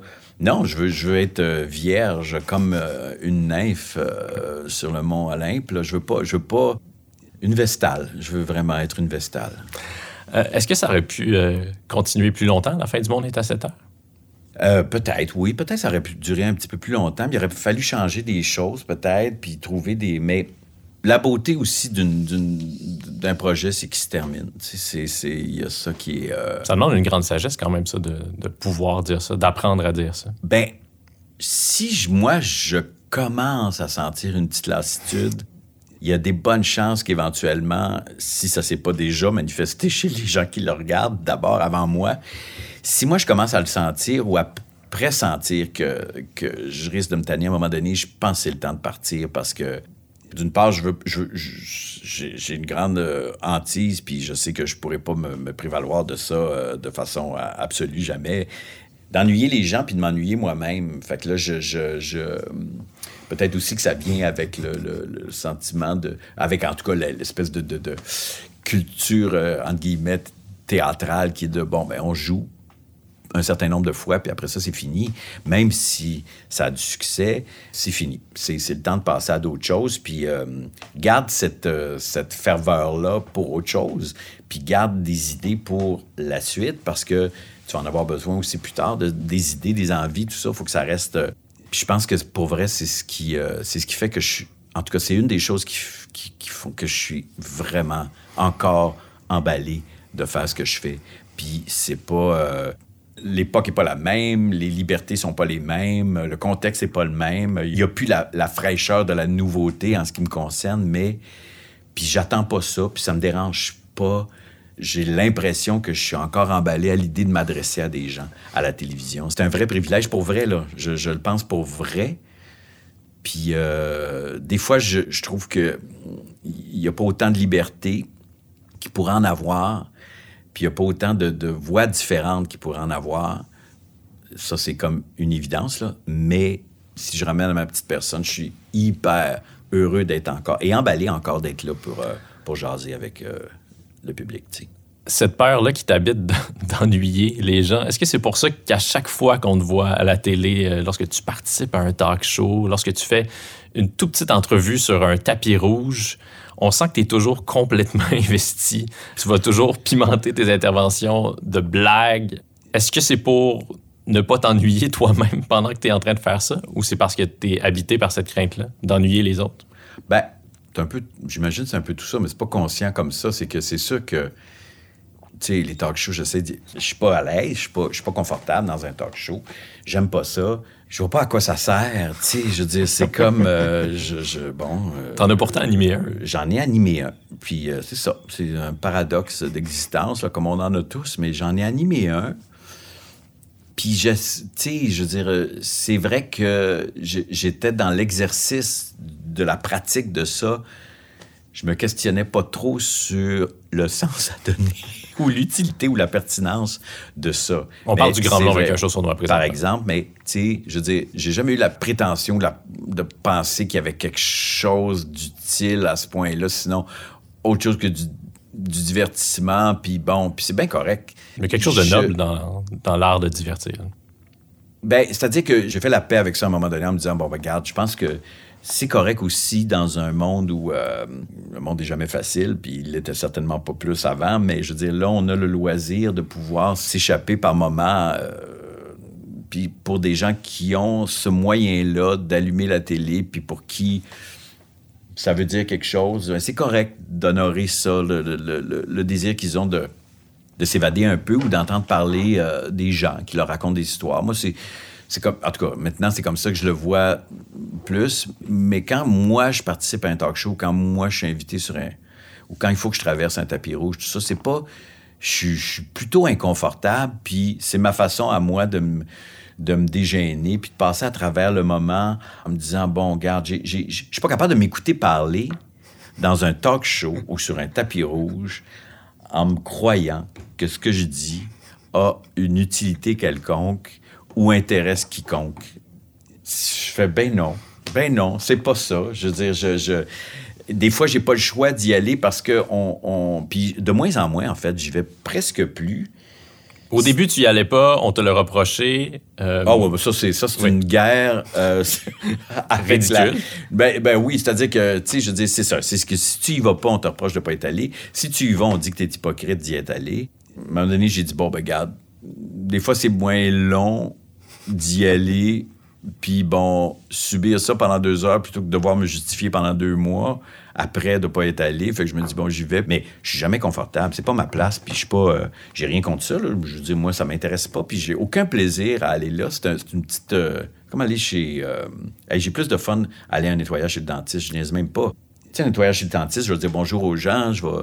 c'est un bureau formidable, les hygiénistes sont superbes, dentiste gèle parfaitement bien. Je suis plus heureux là que sur le tapis rouge. C'est ma condition, c'est ma vie, c'est mon destin. C'est ça. Faudrait peut-être que tu sois sous anesthésie pour. Euh, peut-être qu'il faudrait que je fasse le, tapis rouge. avant d'aller euh, au tapis rouge. Mais là, je serais plus capable de, de prononcer des consonnes euh, raisonnables pour être. On s'inquiéterait pour toi. Oui, ben c'est ça. On dirait, bon, il a encore pris une substance, là. Est-ce que tu as hésité avant d'accepter l'offre de, TVA d'animer le Grand Blond? Euh, est-ce que tu craignais qu'on brime ta liberté qui avait été très grande à TQS? Oui, ben oui. Mais j'ai été rassuré très vite par les patrons de TVA qui ont été... En fait, le Grand Blond, ça a été le pitch de l'histoire le plus rapide que moi, en tout cas, j'ai été donné de vivre là, de l'intérieur. C'est que euh, les patrons de TVA cherchaient à, ça, une suite au, euh, au show de Julie le talk show de fin de soirée. Le point J, oui. Le point J. Et là, euh, les patrons, Philippe euh, Lapointe et Sophie Pellerin, me font venir. c'est comme si on était là au fin fond de la. Au début de la Deuxième Guerre mondiale, ou en tout cas à l'époque de la Résistance, ils me font venir dans un restaurant euh, sous le sceau du secret, dans une salle fermée. Puis là, ils disent qu'ils sont intéressés à, à ce qu'on dépose un projet pour un talk show, le fin de soirée. Puis on fait Ah oui, OK. euh, C'est une scène de film de Scorsese. Oui, oui, vraiment. Vraiment, là.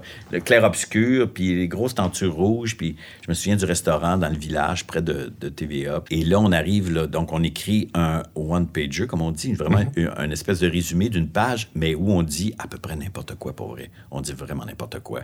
On dit, ben c'est un talk show, il va y avoir des invités, de la, de la musique, puis euh, oui, un segment peut-être sur l'actualité, puis oui, on va essayer de d'avoir un décor un peu euh, éclaté, puis euh, mais on dit des, affaires convenues puis des banalités. On, présente, on, on retourne les voir et Philippe Lapointe prend la feuille avec un grand sourire, puis il lit ça, puis il fait très bien. Euh, on commence euh, au mois de mai, on fait un pilote, puis là on fait et là on finit la fin du monde début mai, genre, puis fin mai, on est en train de faire un pilote d'un talk show, puis on commence en septembre. C'était suicidaire comme affaire, mais c'était très. euh, puis oui. Mais pour répondre à ta question, c'est allé tellement vite, puis j'étais tellement dans ce mouvement-là de- d'être en quotidienne, puis d'être à la télé de façon quotidienne. Il y avait quelque chose. J'adorais les gens avec qui je travaillais. J'adorais cette équipe-là. J'avais envie de continuer. J'ai l'impression que même si la fin du monde, on avait fait peut-être le tour de quelque chose, qu'il y avait peut-être le langage à continuer dans un autre contexte qui était celui d'un talk show, puis ça me tentait d'essayer ça. J'ai pas réfléchi très, très longtemps, encore une fois, puis je me suis lancé, mais c'est vrai qu'à la fin du Grand Blond, effectivement, mes appréhensions concernant ce que tu viens de dire, de liberté, puis de là, Est-ce que c'était l'apogée de la, de la convergence c'était le Star début, Academy? en fait. Oui, c'est ça, le début de la convergence où là, tout le monde y allait avec la première année de Star Academy. Puis là, là c'était comme, ben là, il faut que tu reçoives les académiciens, Ouais. il faut que tu ci, puis que tu ça. Je dis apogée parce que c'était très intense à ce moment-là. Aujourd'hui, c'est un peu plus oui, subtil quand même. Oui, oui, mais dans ce sens-là, c'est c'est juste, là. Fait que ça y allait, là, ils avec leur gros canon, puis ils avaient décidé de faire la preuve, de la, démonstration de la preuve que ça, que ça allait fonctionner, cette affaire-là de convergence, puis que les actionnaires allaient être contents. Donc, que il fallait que je fasse la couverture du séjour. Donc, il fallait que je fasse tout cet exercice-là. Puis ça, ça a été comme, ça a été clair que j'ai fait, OK, parfait, c'est le temps de partir. Euh, moi, je suis pas capable de vivre ça, puis euh, je, je, ça me tente pas d'aller jouer cette game-là du tout. Tu parlais du, euh, du pouvoir du divertissement. là. On, on en parlait à l'instant. Moi, en, en septembre 2000, je me suis fait euh, amputer une jambe parce que j'avais un cancer. Puis euh, le seul souvenir à peu près que j'ai de mon séjour à Maisonneuve-Rosemont, c'est que euh, donc c'était le début du Ouais. Grand Blond. Puis là, moi, j'étais un grand fan de la fin du monde, donc j'attendais cette émission-là avec impatience. Ouais. Puis euh, le soir d'avant, dans, dans ma chambre d'hôpital, avec ma mère qui était couchée à côté dans un, un lit de camp, j'ai ma petite télé, puis là, je regarde l'émission. Puis euh, là, ma mère me dit, Dominique, tu devrais, c'est ce qu'elle me disait souvent, là, arrivé à 11 h, tu devrais fermer la télé parce que tu as de l'école le lendemain. Ouais. Puis là, j'entends ma mère me dire ça, mais en même temps, ne pas le dire parce qu'elle réalise que le lendemain, tu sais, comme Ouais. j'ai pas d'école, je m'en vais me faire amputer une jambe. Donc, elle m'a permis de regarder euh, Wow. toute l'émission. Puis, euh, ben, je voulais te dire merci pour ça. Oh, ben ça me fait très plaisir, ça. Ça me fait très plaisir. Merci, Dominique. Comment tu as vécu euh, les moments difficiles durant lesquels tu as dû accompagner ton épouse qui était malade et animer cette émission-là en même temps? Ben, je l'ai fait pendant un temps, mais j'ai eu la productrice Dominique Chaloux. À un moment donné, elle, voyait bien que je je, je, je pouvais pas. Quand les, en tout cas, les passages vers la fin qui approchaient étaient de plus en plus manifestes, puis que là, je me disais, je peux pas faire ça, je peux pas, je peux pas faire des sourires le soir, puis m'intéresser à faire un, des jokes puis des, des faces pendant que, que euh, la mère de mes enfants est en train de mourir. J'ai- Alors, j'ai été, pendant deux semaines, j'ai pu quand même être plus proche de ma blonde. Fait que j'ai pris un repos durant lequel euh, C'est Suzanne Lévesque. qui, Oui. est venue, qui est venue animer très gracieusement et très gentiment. Puis je suis retourné pour faire la dernière semaine, je pense, mon souvenir. Ou, ouais, je pense que c'est ça. Je je suis retourné pour faire la dernière semaine. Puis effectivement, euh, Fabienne est décédée genre euh, le 1er juin, donc euh, on devait avoir fini la saison depuis peu. Puis ben comment j'ai écoute comment tu c'est comme c'est un cauchemar, c'est un cauchemar. C'est je rentrais au bureau le matin puis je veux dire j'avais beau essayer de pas transporter cette tristesse là avec moi, je dis c'est pas possible, elle me suivait partout puis je voulais pas la faire subir aux autres non plus parce qu'ils avaient un travail à faire, puis j'avais pas à les, à polluer de ça, mais en même temps, je, je pouvais pas être autrement qu'être honnête, puis sincère, puis j'essayais désespérément de, me- de de me forger une, espèce de, de, de- de deuxième pot, là, mais j'y arrivais difficilement. Puis à un moment donné, ben c'est ça, Dominique a dit, garde, prends les deux semaines, vis avec... euh, fait que c'est ça, j'ai... Garde, c'est en même temps. Il y a tellement de monde qui vivent exactement la même chose, dont on ne connaît pas l'histoire, puis qui, qui vivent ça tout seul chez eux, puis avec leur cercle restreint d'amis, puis de collègues de travail, puis ce qui rajoutait peut-être une petite coche, c'est que là, tout le monde le savait, puis que tout le monde me regardait avec... euh, puis c'était pas moi là, qui était malade, c'était ma blonde. Ben, elle était seule pendant ce temps-là à la maison parce que il fallait que j'honore un contrat. C'est ça qui était épouvantable. Ben, on se dit en théorie, lorsqu'on pense à la maladie, euh, si un de mes proches est malade, ben, je Mm. mets tout sur pause, puis je m'occupe Mm-hmm. d'elle ou de lui euh, 24 heures sur 24. Mais en pratique, c'est pas toujours possible. Non. Puis en fait, je dis ça, mais après, je, je réalise qu'il y a une année que j'ai sauté parce que j'ai terminé le Grand Blond et là, j'ai eu une année, une vraie année complète avec Fabienne avant qu'elle décède. C'est ça. Puis je, je, je- ce que tu viens de dire, c'est que j'ai eu le bonheur de le vivre quand même. Le bonheur, euh, évidemment, le, le- le- le privilège, je devrais dire, de vivre ça parce que cette dernière année-là, je me suis vraiment mis sur pause, comme tu dis. Puis là, j'ai pu, avec les enfants, on a pu, qui eux continuaient à aller à l'école et, et continuaient leur vie, là, on a pu vivre ensemble la dernière année avec Fabienne. Puis c'était, euh, ouais, c'était un. Oui, c'était, ça, c'était un privilège pour vrai. Cela dit, ça ne rend pas la chose plus agréable non plus. C'est un privilège singulier. Ouais, c'est ça. C'est qu'il y a, y a une. euh, Il y a quand même. euh, le fait de, tout arrêter comme ça aussi, il y, a, une réflexion normale qui vient, qui se fait toute seule. Et là, en plus, le fait d'être accompagné par cette idée-là que la vie est fragile, puis qu'elle est très importante, puis chez les personnes que tu aimes, ben, que tu veux protéger, puis accompagner, ça, te met dans un état d'esprit, en tout cas moi, c'est évidemment qui est singulier, c'est pour le moins. Là, Je veux dire, c'est comme... euh, Ouais, c'est un euphémisme. Quelque chose qui... qui ouais, c'est ça, puis qui... Qui est comme... Bon, je l'ai vécu... Peut-être je vais le revivre, je ne souhaite pas, mais, euh, mais ça fait partie de la vie. Puis, bon Dieu, j'ai combien de gens qui m'ont, qui m'ont dit après, euh, parce que c'était public, puis c'était pas, pas pour moi qui décidais de, évidemment de le publiciser, mais qui m'ont dit Ah oui, j'ai vécu ça, j'ai vécu ça, j'ai vécu ça. Puis là, je fais Ah bon, ben écoute, donc, je fais partie d'une communauté quand même, là, puis c'est, c'est, ça. Est-ce que ça aide à faire des meilleurs choix ensuite? À un niveau personnel, je dirais, euh, je sais pas si on appelle ça des choix, mais c'est sûr que moi, ça m'a éveillé, en tout cas, à, à une, euh, je pense, à une, euh, une forme de disposition par rapport à la vie qui était, qui était différente, qui était nouvelle et qui aujourd'hui prend beaucoup de sens parce qu'en vieillissant, m- me rends compte que la précarité là, de l'existence que j'ai vue, puis on a tous des morts qui nous suivent puis qui nous accompagnent, puis je dire, euh, mais euh, c'est comme si aujourd'hui, particulièrement depuis quelques années, là, je, je sens que j'ai, je récolte un peu la, la- le vrai bonheur que j'ai, j'ai voulu m'emparer, en fait, de la vie que Fabienne devait abandonner. J'ai essayé de prendre sur moi et de me donner, par respect pour elle, parce que je sais qu'elle m'aimait tellement, puis que tout ce qu'elle voulait, c'est qu'on soit heureux après elle. Puis ça, je l'ai compris, puis j'ai essayé de le prendre vraiment pour essayer de dire, là, si tu as une chose à réussir d'ici à ce que tu partes à ton tour, c'est d'être heureux pour deux, puis d'être heureux pour tes enfants, puis d'être capable de leur transmettre une partie de ça que, même si la vie est précaire, elle a, elle a à chaque jour une occasion de se montrer belle, puis de, de se travailler de belle façon pour embellir la journée d'ensuite. Fait que là, c'est un peu compliqué, mais je, je veux dire, j'essaie juste de dire simplement qu'aujourd'hui, je suis... Ça a pris toutes ces années-là, peut-être, à m'exercer à ça, puis que je... je je pense que mes enfants l'ont aussi, cette affaire-là.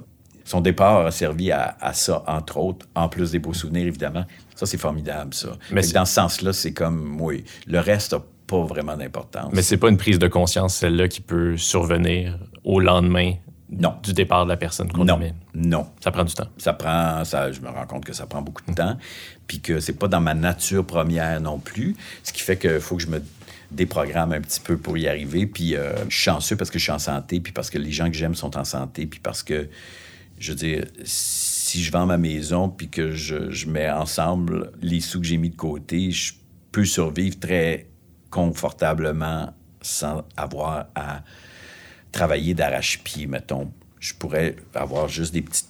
Je pourrais, là. Tu sais, je veux dire, je, je, je, à l'abri, de... mais je pourrais m'arranger.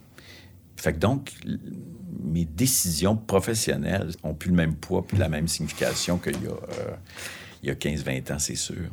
Comment est-ce que tu as découvert ce talent d'imitateur que tu as révélé dans 3600 secondes d'extase? J'ai pas, j'ai pas de talent d'imitateur. C'est un talent pas- singulier d'imitateur, encore une pense fois, que, pour ben, employer cet je- adjectif-là. J'ai jamais été. euh, T'es pas Pierre Verville, disons. Non, puis c'est pas. Je pense que c'est plus de la. C'est comme une, une, réinter- une personnification de. Je, je- je vois juste. euh, encore une fois, c'est une question de moyens. C'est qu'on n'avait pas les moyens d'avoir des grandes équipes euh, pour vrai. Puis Même à Radio-Canada. oui, oui, c'était pas. c'était pas- tu sais, oui, c'est sûr que TVA et Radio-Canada ont plus d'argent que Nouveau et, et Oui. Télé-Québec, on s'entend. là. Mais c'est aussi qu'il y a des producteurs qui disent bon, ben, on a un projet, on peut le vendre, puis on va vous le faire pour pas cher. puis. C'est irrésistible, ça, pour un diffuseur. Oui, oui, ben oui, là, c'est c'est évident. Puis c'est vrai que des fois, faut, faut euh, si, si on veut travailler, puis si on veut, euh, on- il, faut, il faut essayer de, de proposer quelque chose qui rentre dans un budget X, puis euh, qui impose des, des- limites, mais c'est souvent dans ces limites-là, comme tu disais un peu tout à l'heure, que souvent dans les contraintes, on, peut arriver à trouver. En tout cas, faut espérer trouver des choses dans les contraintes parce que souvent, euh, c'est le seul moyen de s'en sortir. Toujours est-il que là, c'est ça. Fait que j'ai, y avait des, on voulait parler d'actualité parce que c'est encore quelque chose qui me fait plaisir, tout ça. Puis parler des gens qui la font. Puis, euh, une des façons d'en parler, ben, c'est d'en faire des, des- des espèces de petites personnifications, des petits sketchs. Puis c'était comme par la force des choses que là, il a fallu que je que je- j'essaye de trouver comment je vais faire ça parce que je suis pas un imitateur puis je suis pas ce talent-là pour vrai de mais à un moment donné, j'ai compris que pour moi, en tout cas, il fallait que je fasse une chose, une, une affaire. Si je voyais une chose chez quelqu'un, Un détail. un détail, puis je, je, je focus là-dessus, puis je loupe toujours la même ouais. chose, ouais. Je, je refais sensiblement toujours la même chose parce que si j'essaye de faire une imitation avec des nuances, puis des, des, des- Là, je, là, je, je me perds, puis je, finalement, je fais... Je m'annule. Mais apprendre un détail ou une petite affaire, puis c'est encore comme ça que je fais aujourd'hui, puis je me rends compte que plus j'essaye de m'arrêter puis de faire confiance à la petite chose, plus ça semble marcher. En tout cas, au moment où je le fais, j'ai l'impression de, de, de, de faire, de jouer avec la personne pour vrai. Mais je suis pas un imitateur. Est-ce que tu te poses la question, euh, vais-je faire de la peine à la personne que, que j'imite lorsque tu crées un personnage? Mettons Christian Bégin, c'est difficile de penser à Christian Bégin aujourd'hui sans penser à ton imitation d'abord et avant tout. Ben, sur le coup, j'avoue que non. J'ai su par la suite, dans certains cas, que ça avait fait de la peine. Puis je comprends, évidemment, je comprends. Mais c'était pas, et ça n'a jamais été, puis les gens me croient plus ou moins quand je dis ça, mais je, je- je- c'est ben, c'est la vérité pour moi. Ça n'a jamais été le but. C'est sûr qu'il y a des gens dans l'actualité, puis tout ça, puis on, on a tous, tu sais, des fois, on fait Ah, mon Dieu, on lève les yeux au ciel quand on entend quelqu'un dire telle affaire ou telle affaire, puis on fait Ah, mon Dieu Seigneur. Ça se nous dérange pas là, trop si tu fais de la peine à Éric Duhem avec euh, ton imitation. Non, vraiment pas, tu sais. Puis euh, j'ai rien contre Éric Duhem personnellement, je le connais pas, puis tout ça, mais je veux dire, je, Mais les idées qu'il défend sont ça, délétères. exactement. Puis c'est ça, ça là-dessus, euh, je pense que. Puis je suis pas tout seul non plus, mais les auteurs autour, on est un petit groupe quand même, puis c'est sûr qu'on a envie de rire de ça, effectivement, tu sais. Puis là, en ce moment, tous les discours à droite et à gauche de cet ordre-là, évidemment, nous font sursauter, puis nous font sauter, puis on fait « Hey, Seigneur! » Puis là, on se dit « Bon, c'est pas, on veut pas changer le cours des choses, puis on peut pas changer le monde, puis c'est pas, pas ça qu'on veut faire non plus, mais c'est comme, hey, on peut-tu répondre à ce discours-là à notre façon, sans, de toute façon, c'est inoffensif. Ce qu'on fait, c'est un sketch, puis euh, ça changera rien. Si ça se trouve, ça fait juste qu'on est haï par plus de monde que- qu'avant, puis bon. Les maudits artistes subventionnés. Ouais, ouais, c'est ça. C'est ça, exactement. Puis, euh, il y en a qui pensent que je suis acheté par euh, François Legault pour niaiser Éric Duhem. C'est pas dit, le cas. ben, fait. Puis là, il y a, y a- y a des gens qui répondent puis qui disent Ben non, il a fait une parodie de François Legault il y a un an. Fait que c'était qui qui le payait à ce moment-là? Il dit Je sais pas, mais c'est tout des vendus. Euh, Fait que là, c'est comme, comme. Finalement, c'est assez divertissant euh, de l'intérieur, là. Mais euh, ça m'est arrivé de faire des imitations d'amis je veux dire, France Baudouin, c'est une amie, là. Je veux dire, je- on, on se voit, on mange ensemble. on- Fait que là, c'est sûr qu'après, je dis, hey, France, j'ai fait une parodie de. de... C'était plus pour jaser de Patrick Bruel au moment où la nouvelle Oui. sur Patrick Bruel était sortie, puis tout ça. Ben, le meilleur contexte qu'on a trouvé, c'était quand il a fallu. euh, annuler une- sa venue à- Ouais. à ton émission. Puis là, ben, je t'ai fait parce qu'il fallait, qu'il fallait que je te fasse, puis tout ça. Puis elle était bonne joueuse au bout, puis tout ça. Puis elle a fait, ben oui, il n'y a, pas de- y a pas de souci, puis tout ça. Puis, euh, mais oui, c'est ça. Puis Christian, c'est un peu la même chose. Il m'a dit, je- au début, j'ai pas aimé ça, j'étais pas certain, tu sais. C'est pas le fun, tu sais. Mais à un moment donné, à un moment donné, on dirait que les choses se placent, puis que la, la- il est venu, il a accepté de venir faire euh, Christian Bégin, rencontre Ouais. Christian Bégin, puis c'est vrai avec Kevin Parent aussi, c'est arrivé, puis euh, peut-être pour, pour dédouaner, je sais pas, ou pour se, se- se familiariser avec leur... leur- parce qu'ils savaient peut-être que, que j'allais leur faire encore, puis je sais pas, pour euh, apprivoiser la patente qu'ils ont acceptée, mais...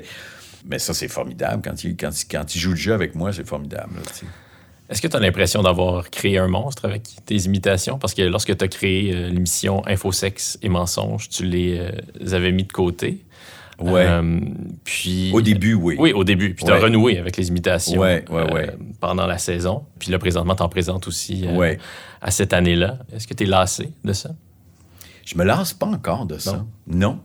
J'ai encore du plaisir à faire. Parce que probablement que c'est encore euh, ma petite façon de rester en contact avec l'actualité d'une certaine façon. Puis qui est un jeu que je peux pas jouer nulle part ailleurs. Je peux pas. euh, J'adore jouer euh, comme acteur quand on me demande, puis quand je, je sens que je, je peux y mettre ma couleur, puis que, que je peux servir euh, en étant à ma place, là, si on veut.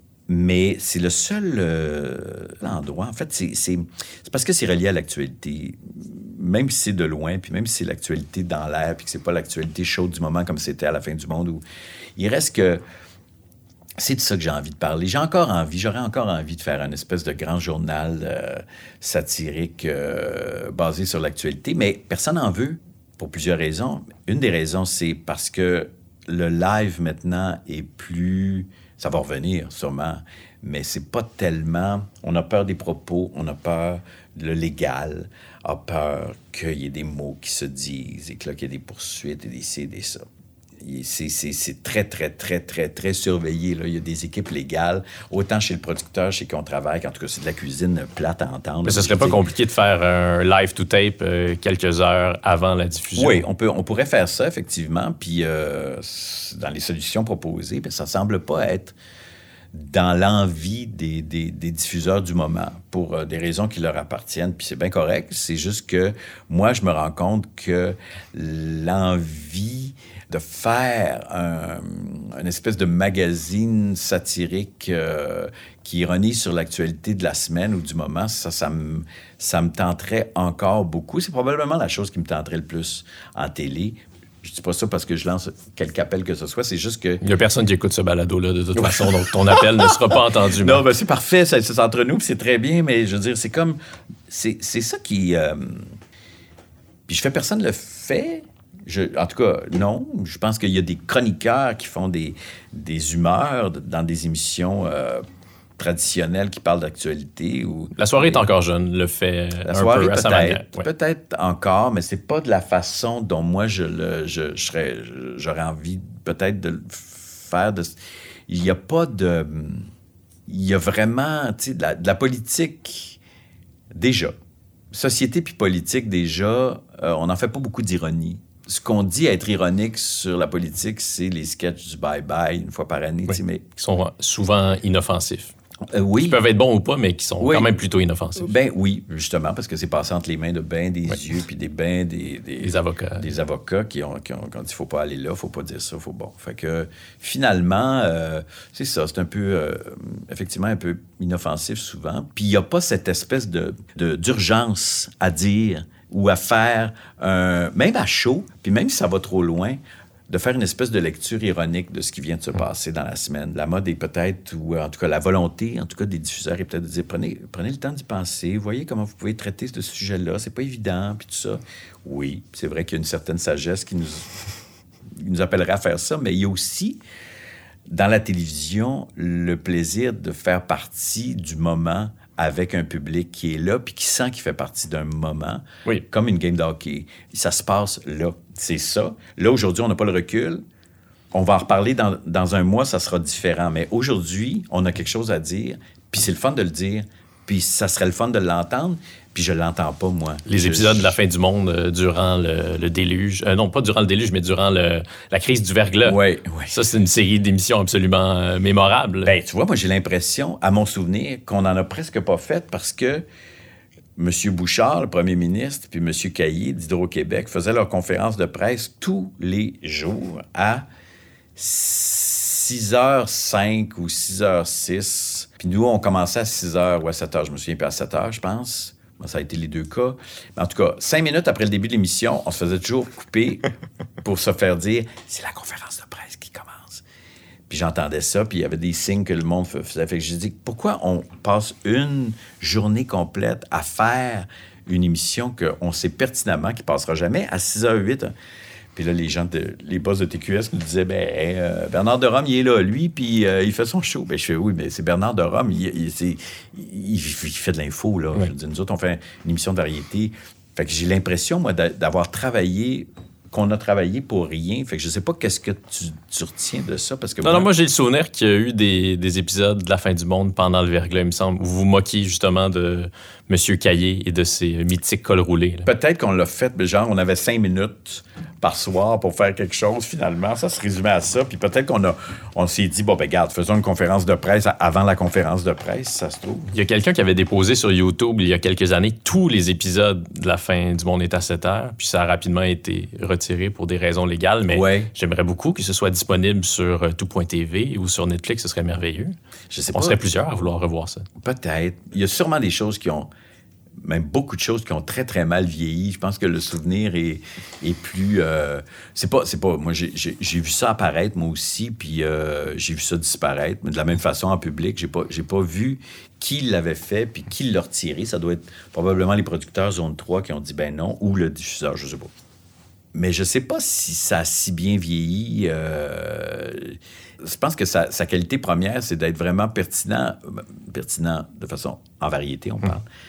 Au moment où ça a été diffusé, je suis pas sûr que même, même visuellement, la qualité, hey, c'est vraiment là, la qualité de l'image, juste ça, quand je tombe sur des Il y a un extraits. petit grain, là. Hey, c'est granuleux, solide, là. C'est du gros graillon, puis ça a comme aucun sens. Mais c'est aussi que ce qu'on trouve sur YouTube souvent, c'est des copies VHS c'est de copies VHS. C'est vrai. Mais même, même l'original, la bande maîtresse, là, qui est à Abbey Road, probablement que même si on visionnait C'est pas à la bibliothèque du Congrès? C'est, euh, ben, elle a été là, elle a été sous observation là pendant un certain temps. Puis après ça, c'est les Britanniques qui faisaient la demande depuis plusieurs années. C'est comment de devenir grand-père? Ah, ça, c'est absolument formidable. C'est absolument formidable. C'est comme, je peux rien dire de, c'est, convenu à l'os, parce que c'est, c'est comme la, la chose qui te, c'est une espèce de tourbillon qui t'inscrit dans le moment, comme la naissance de tes enfants, qui en même temps te ramène à la naissance des tiens loin en arrière, puis qui te propulse euh, complètement dans l'avenir, dans le même instant, avec le même sentiment que, OK, il y a un, cycle aux choses, ça allège beaucoup l'existence aussi. Je veux dire, mis à part le grand bonheur de voir cet être-là arriver dans la famille et de voir ma fille et son chum aussi heureux et sur leur X à le vivre, ça, ça ajoute encore une couche de bonheur supplémentaire, mais parce que je vois ma fille heureuse comme ça, c'est formidable, tu sais, puis, euh, puis tout le monde euh, dans la famille, mais je veux c'est comme si ça me... C'est comme si, étrangement, c'est comme si ça libère de quelque chose aussi. C'est comme si, OK, ça reste une famille. Peu importe que j'y sois ou quand j'y serai plus, ça va rester une famille. C'est formidable, ça. Je- pas que je sentais que je portais la famille comme un vulcain sur mes épaules tout seul, mais euh, ça fait comme, ah, oui, OK, c'est ça. Personne n'a trop besoin de moi. Ça fait du bien, ça.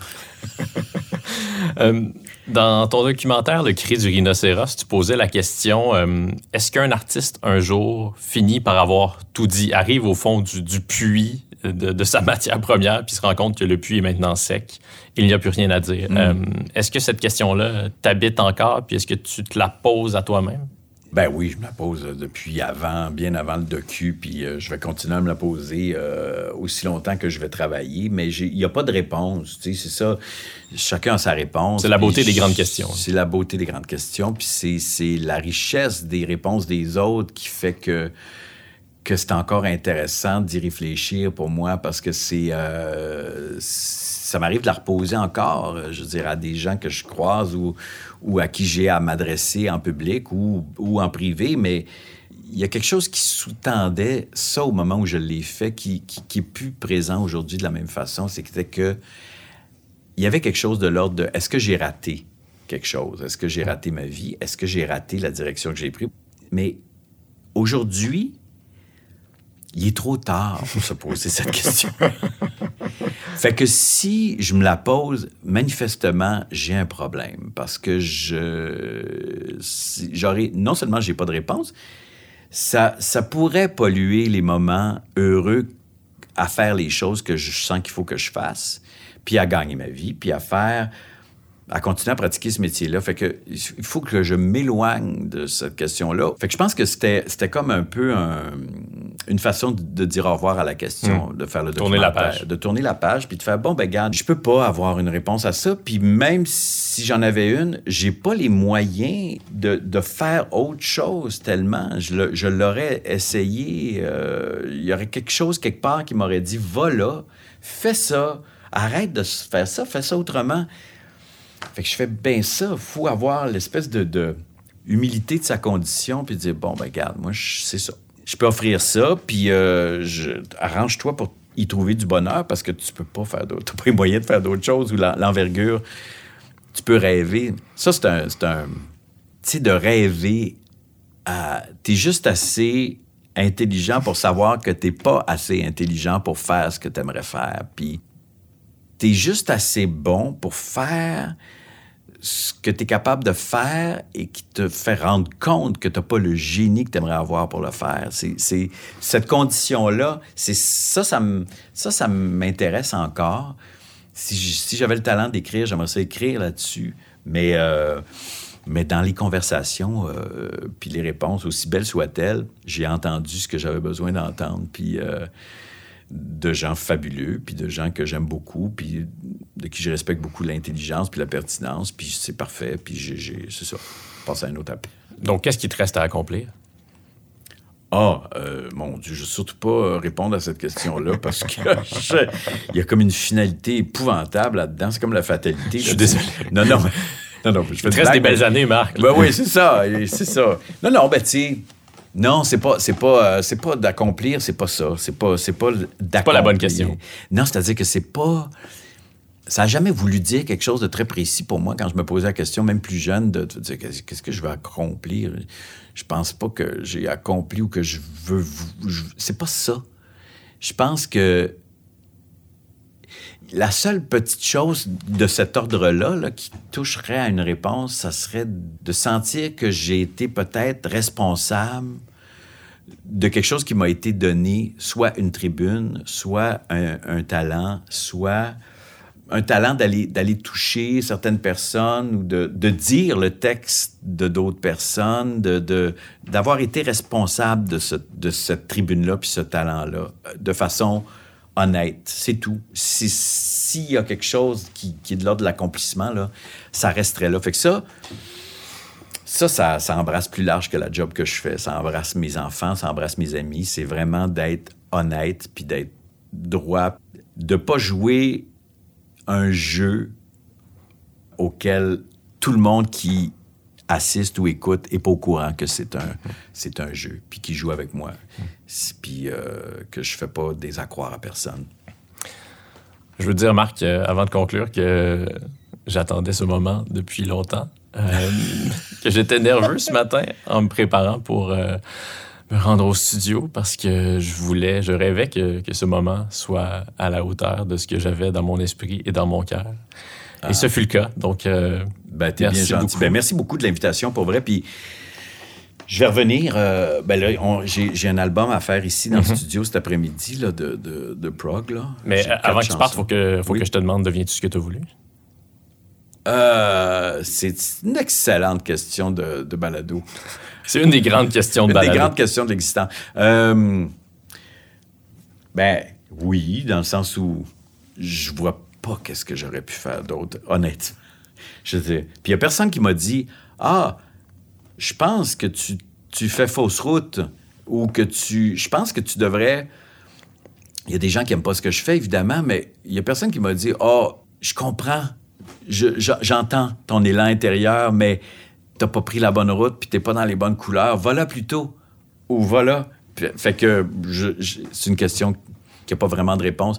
Sinon que j'ai- j'ai- si, si ça se mesure au plaisir qu'on a à faire les choses, ça, j'en ai encore. Puis ça, ça veut dire que, ouais, probablement que je suis en accord avec quelque chose. là. OK, on va, on va monter les drums, puis euh, on va jammer. on va faire, oui, c'est ça. Oh oui, mais c'est très, très simple. Peut-être du blues. Oui. Ouais. C'est quoi le nom du groupe déjà? Le Michel Gagnon Auto Body Blues Band. Je rêve un retour du Michel Gagnon Auto Body Blues Band. Il faudrait euh, réouvrir le Café Campus à son endroit originel en face du cimetière Côte-des-Neiges et puis là, descendre dans le semi-sous-sol. Puis oui, t'es bienvenu. J'ai très hâte. Ben, ça me fait plaisir. Je, je- je fais un appel. Merci, Marc. Ça me fait plaisir. Merci à toi.